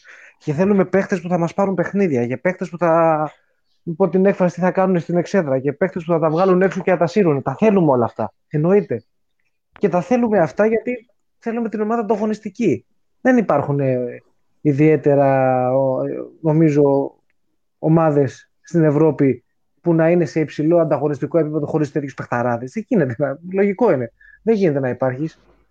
Βλέπεις που και που κάποιες ομάδες που είναι τελευταίες να έχουν έναν-δυο τέτοιους παίχτες. Μερικές δεν έχουν. Ε, Μερικές έχουν. Ας πούμε, ο Βάζελος είναι τελευταίος, αλλά έχει τον Νέντοβιτς που. OK. Okay, γελάει που, που γελάει ο πλανήτης. Ε, είναι χώστης το παιδί. Το έχει. Πώς πω. Είναι χώστης το παιδί. Το έχει. Ρε εσύ, μιλάμε τώρα για την ατομική ποιότητα του Νέντοβιτς. Τον Ιωάννη γιατί δεν το λες; Τον Ιωάννη δεν το λες. δεν είναι. Γιατί, γιατί ο Ιωάννης δεν είναι τέτοιο, τέτοια κοψιά παίχτη. Ο Ιωάννης είναι ένα... Πλάκας είναι ένα... Ναι ρε παιδί μου, σου λέω τώρα την, τη σκέψη μου, το συλλογιστική μου. Στα, χάλια του Βάζελου, ας πούμε, και ο Will Cherry θα δείχνει αρχηγός τώρα Λεωνίδας με τους 300. Και, δεν νομίζω, γιατί να σου πω κάτι και ο Βάζελος, και ο Μακ που έχει, τι είναι ο Μακ, ας Τσέρι είναι ο Μακ.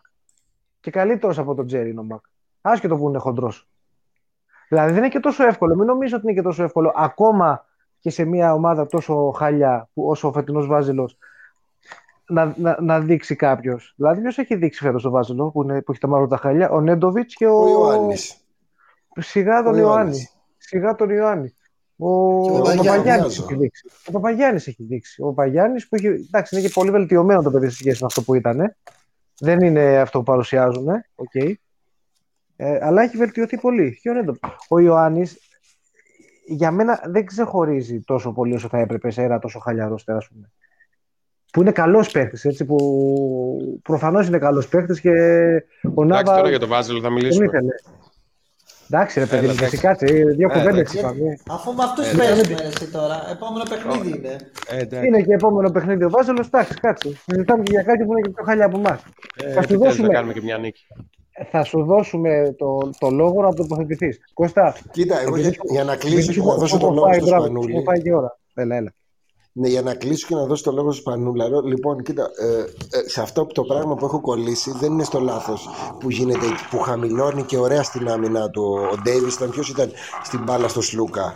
Το θέμα είναι ότι στα εκείνα τα λεπτά, φίλε μου, ενώ έχει πάει καλά ο Βασίλης, εκείνη πρέπει να πάρει την μπάλα. Εκείνη πρέπει να είναι εντολή και να πάρει την μπάλα. Σε ένα μάτσο που τον έχει πάει κιόλας, για εκεί τον θέλεις. Δηλαδή, αν έμεινες στο ρόστορ και αν μείνει του χρόνου, εκεί ρε φίλε είναι που θα, ή θα το υπογράψεις και ας πεθάνεις, πεθαίνεις ορθολογικά από το χαμένο σου του. Δεν θα το είχαν, πιστεύω. Χαιρετώ εγώ και δεν θα, δεν θα μάθουμε Ναι, για να, για να, για, για, ναι. Έλα. θα μας δαγκώσουν εδώ, Κωστά. Α, εντάξει. Ωραία, ναι, ναι, καλή νύχτα. Νόμιζα ότι να το ρωτήσει εμένα. Ναι, για να πούμε την φορά. Έλα. Έλα, sorry, Κώστα, εγώ. Ναι. Λοιπόν, παιδιά, πάμε στην Πανούλα. Γιατί... Για αρχή, για να μιλήσω εγώ, θα μιλήσω. Έλα, μίλα, μίλα λοιπόν, ε, κάθε καλοκαίρι θα αρχίσω λίγο έτσι, λίγο σαν το Mike εγώ, σαν το figure. Των φτωχών, βέβαια. Λοιπόν, κάθε καλοκαίρι κάνουμε κάποιες κινήσεις, ας πούμε, όποιες κινήσεις και αν είναι αυτές, και μέσα μας έχουμε την κρυφή ελπίδα ότι η ομάδα θα σαρώσει. Καλός ή κακός, όλοι οι Ολυμπιακοί το έχουν αυτό μας το φύτεψε ο Σπανούλης, ο Πρίντεζης και οι λοιποί. Κάθε καλοκαίρι, ας πούμε, λέμε στα έξω μας ο στόχος είναι να περάσουμε την Οχτάδα, ε, να δούμε καλό μπάσκετ. Αλλά κατά βάθος όλοι πιστεύουμε ότι κάτι θα γίνει στο τέλος και ο Ολυμπιακός θα τους αρρώσει όλους, θα πάει σε Final Four και θα σηκώσει την κούπα. Τουλάχιστον εγώ έτσι το σκέφτομαι και ξέρω ότι πολλοί το σκέφτονται έτσι Ολυμπιακοί μέσα μας πιστεύουμε πάντα στην ομάδα. Το θέμα είναι τι θέλουμε από τη φετινή χρονιά. Δηλαδή, ω τι να την κρίνουμε την ομάδα. Ότι δεν βλέπουμε βελτίωση. Εγώ δεν βλέπω καμία βελτίωση. Ούτε αυτά με τον COVID που είπε πιο πριν ο Τσάρλ. Τίποτα. Εγώ καμία βελτίωση δεν βλέπω. Αλλά θα κρίνω την ομάδα με αυτό που πιστεύω ότι πρέπει να την κρίνω. Δηλαδή ότι η ομάδα είναι σε μια μεταβατική περίοδο. Εδώ και δύο χρόνια θα πω. Λάθος δύο χρόνια, λάθος δύο χρόνια. Λάθος φέτος, θα το δούμε στο τέλος. Το να πάμε όμως το καλοκαίρι και να διώξουμε πάλι τη μισή ομάδα, να φέρουμε άλλον Χάρισον, να φέρουμε άλλον ε, ψηλό, άλλον τέτοιον, για μένα είναι πολύ λάθος. Ε, ότι πρέπει να γίνουν κάποιες κινήσεις ή ότι έπρεπε να γίνουν το Δεκέμβριο είναι σίγουρο. Δεν έγιναν. Ο προπονητής το αποφάσισε, όπως φαίνεται. Ε, για μένα πρέπει να μείνουν τουλάχιστον οι 10 από τους 14 παίχτες και να φέρεις ένα ψηλό και ένα γκαρντ εφόσον ε, τριάρι η ομάδα δεν ξέρω τι έχει πάθει και δεν φέρνει που όλοι παίζουν πια με τόσους πλάγιους. Εμείς θέλουμε να έχουμε μόνο ένα πλάγιο. Ε, βλέπουμε, ας πούμε, ένα Μακίσικ να κρατάει την μπάλα και τέσσερις κολόνες, λες και τους έχει δέσει ένας οικοδόμος και τους λέει θα κάθεστε εκεί πέρα. Εμένα η αλήθεια είναι ότι με έχει εκνευρίσει λίγο ότι δεν τρέχουμε καθόλου στο transition. Όποτε η ομάδα τρέχει στο transition, είτε κάνει καλά σερή, είτε πιέζει τον αντίπαλο καλύτερα και στην πίσω γραμμή και στην πάνω γραμμή Αυτό είναι και προϊόν όμως καλής άμυνας. Όποτε δεν παίζει καλή άμυνα, δεν μπορείς να τρέξεις. Δηλαδή, όταν θέλεις να τρέξεις και σου βάζει 7 πόντους μέσα από το καλάθι, οριόλα, και μπορεί να σου βάλει άλλους 15 μέσα από το καλάθι, γιατί δεν είναι μόνο το ότι τρώγαμε. Έχασε δύο Ντέιβις άχαστα. Έχασε ο Μύρο ότι το βγήκαν ελεύθερα σου. Δηλαδή, στην πρώτη περίοδο η άμυνά μας μέσα στη ρακέτα ήταν τραγική.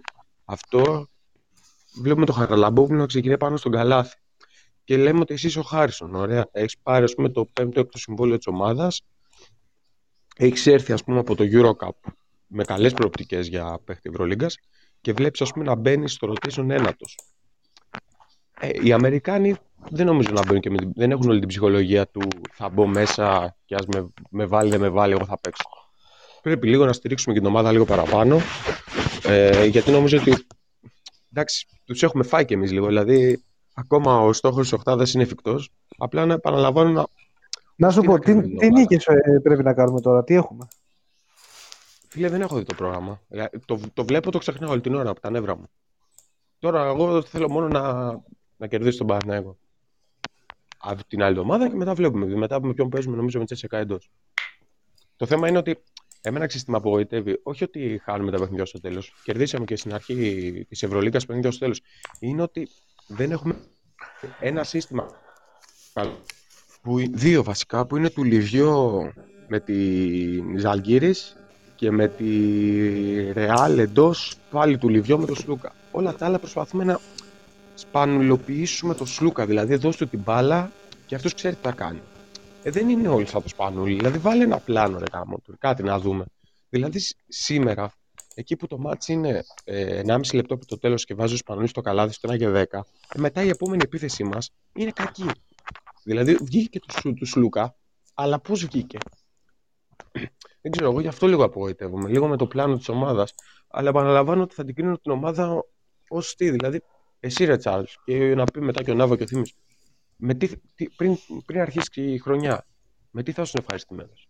Με καλό μπάσκετ, με είσοδο στην Οχτάδα, με να βγάλεις δύο πρωταγωνιστές; Ναι, κοίτα, σίγουρα ήθελα Οχτάδα, ρε φίλο, οπωσδήποτε. Αλλά τώρα αυτό είναι και λίγο ασφαλή η απάντηση. Γιατί η Οχτάδα δεν θα, δεν θα έρθει χωρίς να έχεις παίξει λίγο καλό μπάσκετ ή χωρίς να έχεις βγάλει και ένα-δύο πρωταγωνιστές να σε τραβήξουν. Δεν πρόκειται ναι, δηλαδή με το να πας οχτάδα. Ναι, για να πας οχτάδα σε, ένα, σε μια ανταγωνιστική λίγα, ε, πρέπει και εσύ να κάνεις πέντε πράγματα, τα οποία δεν τα πολύ κάνουμε, ας πούμε. Αυτό το Ωραία, ρε φίλε. Αν εξαιρέσουμε την Φενέρ, η οποία έχει κάνει 8 στο 8 το τελευταίο δίμηνο. Ποια άλλη ομάδα δηλαδή από κάτω σε επίθυ ΕΦΕΣ. Δεν σου λέω ότι αν θα περάσει. Έχει ένα πολύ ποιοτικό ρόστερ που μάλλον. Ε, έχει αυτό το πράγμα δηλαδή. Η ΕΦΕΣ, η ΕΦΕΣ είναι η ΕΦΕΣ. Δεν, ξέρεις και το, να σου πω, το κακό της δεν είναι ότι αν με πειθεί τώρα. Και για τη Φενέρ το ίδιο δεν λέγαμε. Τα ίδια λέγαμε. Κοίτα τώρα που Η Φενέρ πήρε τρεις παίχτες, έτσι. Ε, και, οι άλλοι, και, οι άλλοι, και οι άλλοι δεν χρειάζεται να πάρουν παίχτες, τους έχουν εκεί τους παίχτες. Κάποια στιγμή που θα τους βάλει νεύτη στον κόλλο άλλος και να αρχίσουν να τρέχουν στους παλαβούς πάλι. Γιατί τι πήρε; Και να κάνουν ένα τερί και καλή νύχτα. Δηλαδή όλες οι καλές ομάδες. Δεν είναι θέμα πλάγιο. πλάγιο. Για μένα... Πήρε τον Γκούντουριτ, ρε εσύ. Πήρε τον Γκούντουριτ.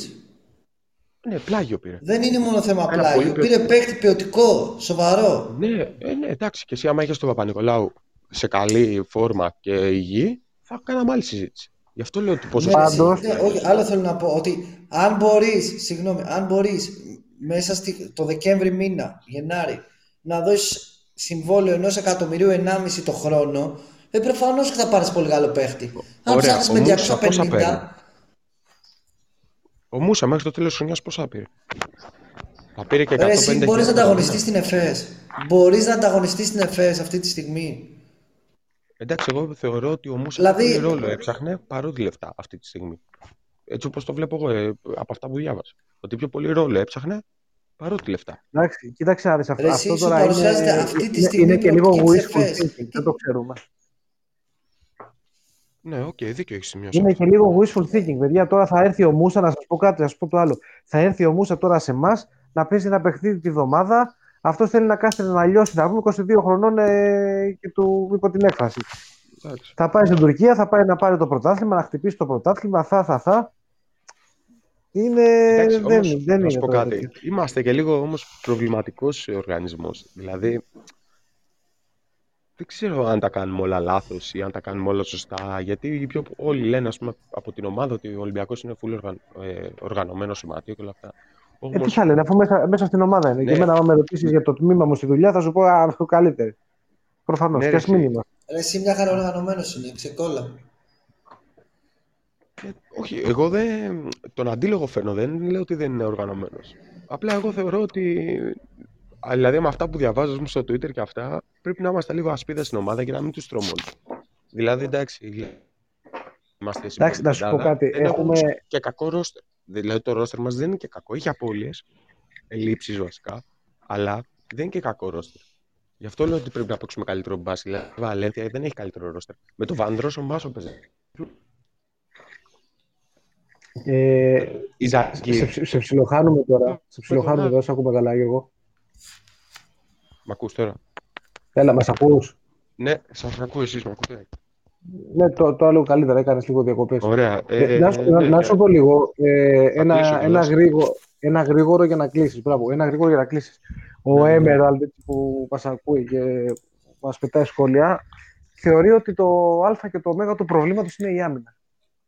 Και ότι εκεί είναι ναι. το μεγάλο θέμα. Από εκεί ξεκινάμε. Μα και δεν βγάζουμε transition, επειδή τον άλλον. Γι' αυτό ακριβώς. Επειδή δεν βγάζουμε καλές άμυνες, δεν μπορούμε να τρέξουμε και στο transition. Άρα, αχρηστεύεις τους δύο από τους πέντε παίχτες σου. Δηλαδή, ο Μακίσικ είναι μόνο παίχτης transition. Το βλέπεις το 5-5 και γελάς. Τα λέμε τα πράγματα με το όνομά τους. Το βλέπεις το 5-5 και γελάς. Μην κοιτάμε μόνο επειδή σήμερα σούταρε. Δες πόσες επιθέσεις χαλάει και πόσες άμυνες χαλάει.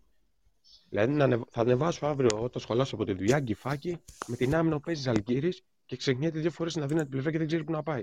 Ή με τη Μιλάνο. Λοιπόν, αυτά είχα να πω εγώ, παιδιά, να πάω και τα παιδιά που δεν τα πολύ λένε μέσα. Καλή νύχτα από μένα και να μίλα λίγο, ρε Μαλάκα. Για σένα παίρνω. δεν πρέπει να τζάζι το θύμιο. Ο θύμιος έχει κάτι χρωστούμενε, κάτι πίτσες, κάτι χρωστούμενε πίτσες. Άντε, πάει. Γεια σου, γεια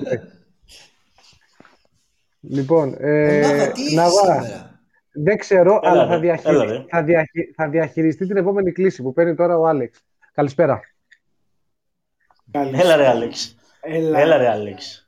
Με ακούς. Σε έχω στην ακούω, σε ακούω. Από χθες έχω στην μπουκα. λοιπόν, καλά. Τίποτα. Καλή χρονιά και τα σχετικά δεν ξέρω αν τα έχουμε πει. Ε...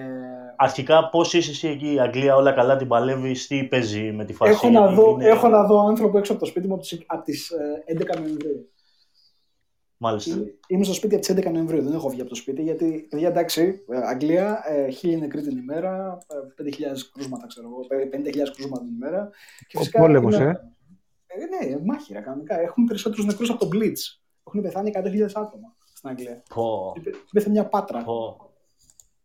Λοιπόν, γίνεται χαμός και επειδή ξέρεις, δεν είμαστε και στην άρτια φυσική κατάσταση τώρα από 1,5 χρόνο μέσα στο σπίτι, δεν είναι για να βγεις έξω να κολλήσεις και να πας στο νοσοκομείο, γιατί Εμάς στο νοσοκομείο εδώ πέρα της περιοχής μας, να φανταστείς, είναι τα ασθενοφόρα παρκαρισμένα στο πάρκινγκ με τη μηχανή και κατεβαίνουν οι γιατροί από κάτω και πάνε και βλέπουν ασθενείς στο ασθενοφόρο, φίλε. Μάλιστα. Για να καταλάβεις δηλαδή γιατί πληρότητα μιλάμε και τα σχετικά τώρα. Έτσι, δηλαδή είναι... Η κατάσταση είναι τραγική. Οπότε ευτυχώς που υπάρχει και λίγο η Ευρωλίγα και λέμε καμιά μαλακία να περνάει η ώρα, γιατί αλλιώς ξέρεις, θα είχαμε σαλτάρει εντελώς. Εντάξει, παιδιά, πολλά από τα πράγματα που είπαν όλοι και από τα πράγματα που λέμε και, στην, και στο Twitter και εντάξει, και με ευγενικό τρόπο και με αντιπλήσει και τα σχετικά, νομίζω ότι τα έχουμε καλύψει. Δεν, δεν, δεν έχω δηλαδή κάποιο είδους, πώς το λένε, καινούριο να πω. Απλά νομίζω ότι είναι τέσσερα πράγματα που πρέπει να, να συζητήσουμε. Το πρώτο είναι αυτό που αναφέρθηκες στην αρχή λίγο, Νάβα, ότι τελικά όσον αφορά τη στελέχωση, μήπως η ομάδα βρίσκεται συνεχώς στο μετέχνιο. Μήπως η ομάδα βρίσκεται συνεχώς στο μετέχνιο, γιατί δεν έχουμε αποφασίσει τι είδους παιχνίδι θέλουμε να κάνουμε. Θέλουμε ένα παιχνίδι το οποίο, όπως είπαμε, θα είναι προσωποκεντρικό ή ένα παιχνίδι που θα φέρνει ξέρω, στους πέρας. Θέλουμε ένα παιχνίδι το οποίο θα έχει κίνηση και cuts και τέτοια από τους πλάγιους ή θα έχει πολύ pick and roll και θα μας πάει ε, μακριά με δυναμικούς ψηλού τύπου Birds ή Dunston Hunter. Γιατί άμα κοιτάξεις ομάδες του 15 και του 17, ξέρω εγώ, έχουν κάποιες ομοιότητες αναφορικά με την επιτυχία τους. Και μήπως τελικά η επιτυχημένη συνταγή από το παρελθόν ή το οτιδήποτε έχει συμβεί στο παρελθόν είναι αυτό το οποίο ενδεχομένως και να μας λείπει, ενδεχομένως και να μας λείπει. Αλλά νομίζω ότι το πρόβλημα της ομάδας από τις τελευταίες τρεις σεζόν είναι αυτή η αναποφασιστικότητα. Για το τι ακριβώς μπάσκετ θέλουμε να παίξουμε και πώς το στελεχώνουμε αυτό το πράγμα. Διότι, άμα δεις τη στελέχου του Ολυμπιακού τώρα, υπάρχουν κάποιες επιλογές οι οποίες είναι αναγκαστικές. Jenkins Λιβιό, οι οποίοι καλύπτουν ε, εν μέρη τους, τη φθορά του κορμού. Ε, μετά έχεις Χάρισον, ο οποίος ναι, είναι από προηγούμενη έτσι, χρονιά σε, μπάσκετ, σε Eurocup, ξέρω εγώ, ή Γαλατά Σαράι, τέλος που ήταν και πες ωραία να έχω έναν sharpshooter, ξέρω εγώ. Και μετά έχεις παίχτες, όπως έλεγε ο Γιώργος για το Μακίσικ, που είναι καλή στο ανοιχτό παιχνίδι, αλλά χαλάνε το, το 5 on 5. Άρα και έχεις και το Σλούκα, ο οποίος στην Φενέρ παίζει διαφορετικά από ό,τι παίζει τον Ολυμπιακό. Και προηγουμένως στον Ολυμπιακό παίζει διαφορετικά από ό,τι έπαιξε τα αργότερα στη Φενέρ. Άρα ουσιαστικά τι κάνουμε. Δηλαδή η συζήτηση γύρω από το, από το budget και για το πού πάνε τα λεφτά μας, ίσως έχει να κάνει περισσότερο με το τι είδους ομάδα θέλουμε να φτιάξουμε. Και αυτό πιστεύω ότι είναι ερωτηματικό για όλους. Και για τον Μπαρτζόκα και για τους για τους παίχτες τους ίδιους και για τη διοίκηση. Για το τι, τι είδους ομάδα θέλουμε να φτιάξουμε. Και αν δεν το λύσουμε αυτό, θα έχουμε πάντα αστοχίες. Φυσικά εκεί πέρα μπαίνει και ο, ο παράγοντας του budget budget, έτσι, διότι ό,τι πληρώνεις, παίρνεις. Υπάρχουν παίχτε με παρόμοια συμβόλαια, ίσως λίγο παραπάνω συμβόλαια, οι οποίοι ενδεχομένως και ταιριάζαν καλύτερα σε αυτό που έχουμε φτιάξει εμείς. Οπότε, ξέρεις, αρχίζεις και απορρεί πάλι τι μπορούμε να φτιάξουμε εκεί πέρα. Και επίσης, τι συμβαίνει με το. Πώς το λένε, με το, με το μέλλον της ομάδας αναφορικά με το, με το που πρέπει να βρίσκεται, που πρέπει να, να, να συναγωνίζεται. Και ε, άκουσα που είπατε λίγο για την Α1. Ε, εγώ πιστεύω ότι οι ομάδες, ειδικά αυτή τη στιγμή ο Ολυμπιακός, το έγραψα και σε ένα thread απόγνωσης στο ημίχρονο που μου είχε ανεβεί το στο κεφάλι ξέρω με αυτά που έβλεπα. Νομίζω ότι ο Ολυμπιακός έγινε ο αστέρας Τρίπολης Ευρωλίγα. Έχει δηλαδή, δηλαδή μια ομάδα η οποία εντός έδρας μπορεί να κερδίσει από τους πάντες και να φάει και πέντε γκολ από τον, ξέρω, από τον Πανιόνιο πριν τον βοβασμό και μπορεί να πάει και μέσα στην Τούμπα, μέσα στο Ταϊσκά και να κερδίσει. Δηλαδή έχει γίνει μια ομάδα η οποία έχει τρομερά σκαμπανεβάσματα, έχει τρει-τέσσερι καλούς και αξιόλογους παίχτε, αλλά και πολύ filler, πολύ. Πώς να σου πω. Παίχτες που απλά γεμίζουν το, το roster. Δηλαδή, ας πούμε, Χαραλαμπόπουλος δεν μπορώ να καταλάβω. Δηλαδή, πώς είναι δυνατόν κάποιος να είναι τόσο τεμπέλης από, από εκεί πέρα που ήταν στάρ ενός πρωταθλήματος σε μια ηλικία, να έχει φτάσει 24-25 χρονών και πραγματικά να έχει αυτή την εικόνα μέσα στο γήπεδο. Δεν μπορώ να το καταλάβω αυτό το πράγμα. Δηλαδή είναι πάρα πολύ εκνευριστικό. Και εκεί πέρα αναρωτιέμαι, θα μου πεις αν έπαιζες την Α1 θα ξεμπούκωνε και θα ήταν καλύτερα. Δεν ξέρω, αλλά οι ομάδες πρέπει εκτός από budget και όλα αυτά που συζητάμε και τη στελέχωση, πρέπει να έχουν και κάποιους στόχους. Κάποιους στόχους του οποίους να τους νιώθουν και να είναι εφικτοί. Διότι μια αόριστα ορισμένη οκτάδα, η οποία αν δεν την πετύχουμε θα είναι αποτυχία, δεν είναι ο μοναδικός στόχος της ομάδας, μου, μου, μου, κάνει ότι δεν είναι αρκετή για να συντηρήσει ούτε το κίνητρο της ομάδας, ούτε φυσικά, άμα το ξέρω, τελειώσει η σεζόν τέλη Μαρτίου, ξέρω εγώ, μπορείς να συντηρήσεις το ενδιαφέρον και το, και το, και, και το momentum της ομάδας μέχρι το, το επόμενο καλοκαίρι. Οπότε αυτά είναι για μένα τα, τα ζητήματα. Και μετά από εκεί πέρα μπορούμε να κάνουμε μια μεγάλη κουβέντα για το πώς χάθηκαν τα παιχνίδια στο τέλος, για το, ξέρω εγώ, για το αν υπήρχε φάουλ εδώ, αν υπήρχε φάουλ εκεί. Εμένα, ας πούμε, δεν μου άρεσε τη διαδικασία σήμερα. Τη, τη θεωρώ, ας πούμε, ξέρω, προκλητική. Δηλαδή, μπορεί να πηγαίνει στα τεχνική πίνη στα 6,2 δευτερόλεπτα και τη μάνα να σου βρει, εντάξει, λες, είναι, εκνευρίστηκε, είναι μαλάκα, χάσταμα. Και ειδικά δεύτερη τεχνική πίνη. Τέλος πάντων. Ε, δεν ξέρω πώς σας φάνηκαν αυτά που λέω, μπορούμε να το συζητήσουμε, αλλά πάνω κάτω νομίζω ότι αυτά είναι τα προβλήματά μας. Τα προβλήματά μας δηλαδή δεν είναι τόσο πολύ τα φράγκα καθ' αυτά, αλλά το πώς τα διανέμουμε, το τι είδους μπάσκετ θέλουμε να παίξουμε και το τι σκατά στόχου έχουμε σαν ομάδα. Δηλαδή, αν στόχο μα είναι ξέρω, μια, όριστη, μια όριστη οχτάδα, εντάξει, παιδιά, ναι, okay, μπαίνεις μια οχτάδα, κληρώνεις με Μπαρσελόνα ή Τσεσεκά, τιμητικό 3-1 και μέσα Απριλίου είσαι σπίτι σου. Congratulations. Δεν ξέρω. Α, να βα... σου είπα, διαχειρίζεσαι εσύ την, την κλίση.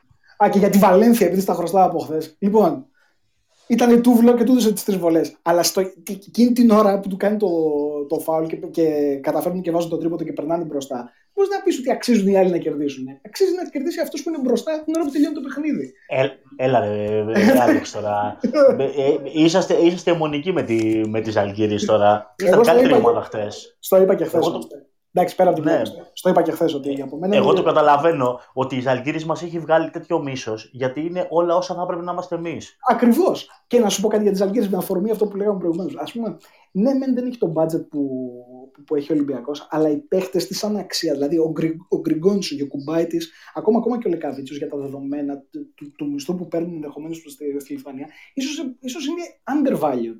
Δηλαδή, ξέρω εγώ, γκριγκονίζεται το συμβόλαιο που έχει στη Ζαλγκύρη. Δεν νομίζω ότι είναι αντίστοιχο του συμβολίου που θα πάρει όταν θα πάρει κάποια μεταγραφή. Θα πάρει πολύ περισσότερα χρήματα. Επίσης, το επίπεδο των γηγενών της Ζαλκύρης σε σχέση με το επίπεδο των γηγενών που έχουμε εμείς αυτή τη στιγμή. Δεν εννοώ ότι ρε παιδάκι μου, ας πούμε, ο Νικολάου είναι top παίχτη, αλλά είναι τραυματίας. Ο, ο Σλούκα είναι top παίχτης ε, και είναι ο μοναδικός που έχουμε. Αλλά οι υπόλοιποι γηγενείς που έχουμε δεν είναι στο αντίστοιχο επίπεδο των Λιθουανών. Με αυτή η εντύπωση μου, μου βγαίνει. Βέβαια από εκεί και πέρα εντάξει. Ένα άλλο πράγμα που έχει η Ζαλγκύρη είναι ότι ξέρει ότι είναι φαβορία τον Double στη χώρα της. Ξέρει ότι έχει τρελή στήριξη εντός και εκτός Ομοσπονδίας στην Λιθουανία ε, και είναι, πώς το λένε, καμάρι για αυτούς. Δηλαδή, έχω πετύχει ταξιτζή Λιθουανό, ας πούμε, τον και μου λέει: Α, Ζαλγκύρη, Ζαλγκύρη, μιλάμε για τέτοια φάση. Ε, και είναι μια ομάδα η οποία έχει ένα τέτοιο τρόπο να συντηρεί τον, το ενδιαφέρον της με, το, με τους τίτλους και με το οτιδήποτε κερδίζει. Και να καταφέρει να μπαίνει στην οχτάδα από το παράθυρο με το σπαθί της. Σαπό από μένα, σαπό. Αλλά πάει να γαμηθούν, sorry. Όχι, κατανοητό είναι. Μία και δέκα, εντάξει. Μία και δέκα, είμαστε μετά μισό ναι.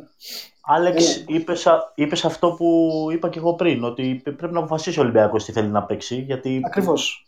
Ε, εδώ υπάρχει και βέβαια η ανομαλία και στον ψυχισμό του μέσου γάβρου, ότι είμαστε αυτοί οι οποίοι κράζουμε και λέμε Καραγκιόζη και κλώνουν τον James, αλλά λέμε ότι θέλουμε ένα ε, προσωποκεντρικό μπάσκετ. Ισχύει. Με, ξεπερ...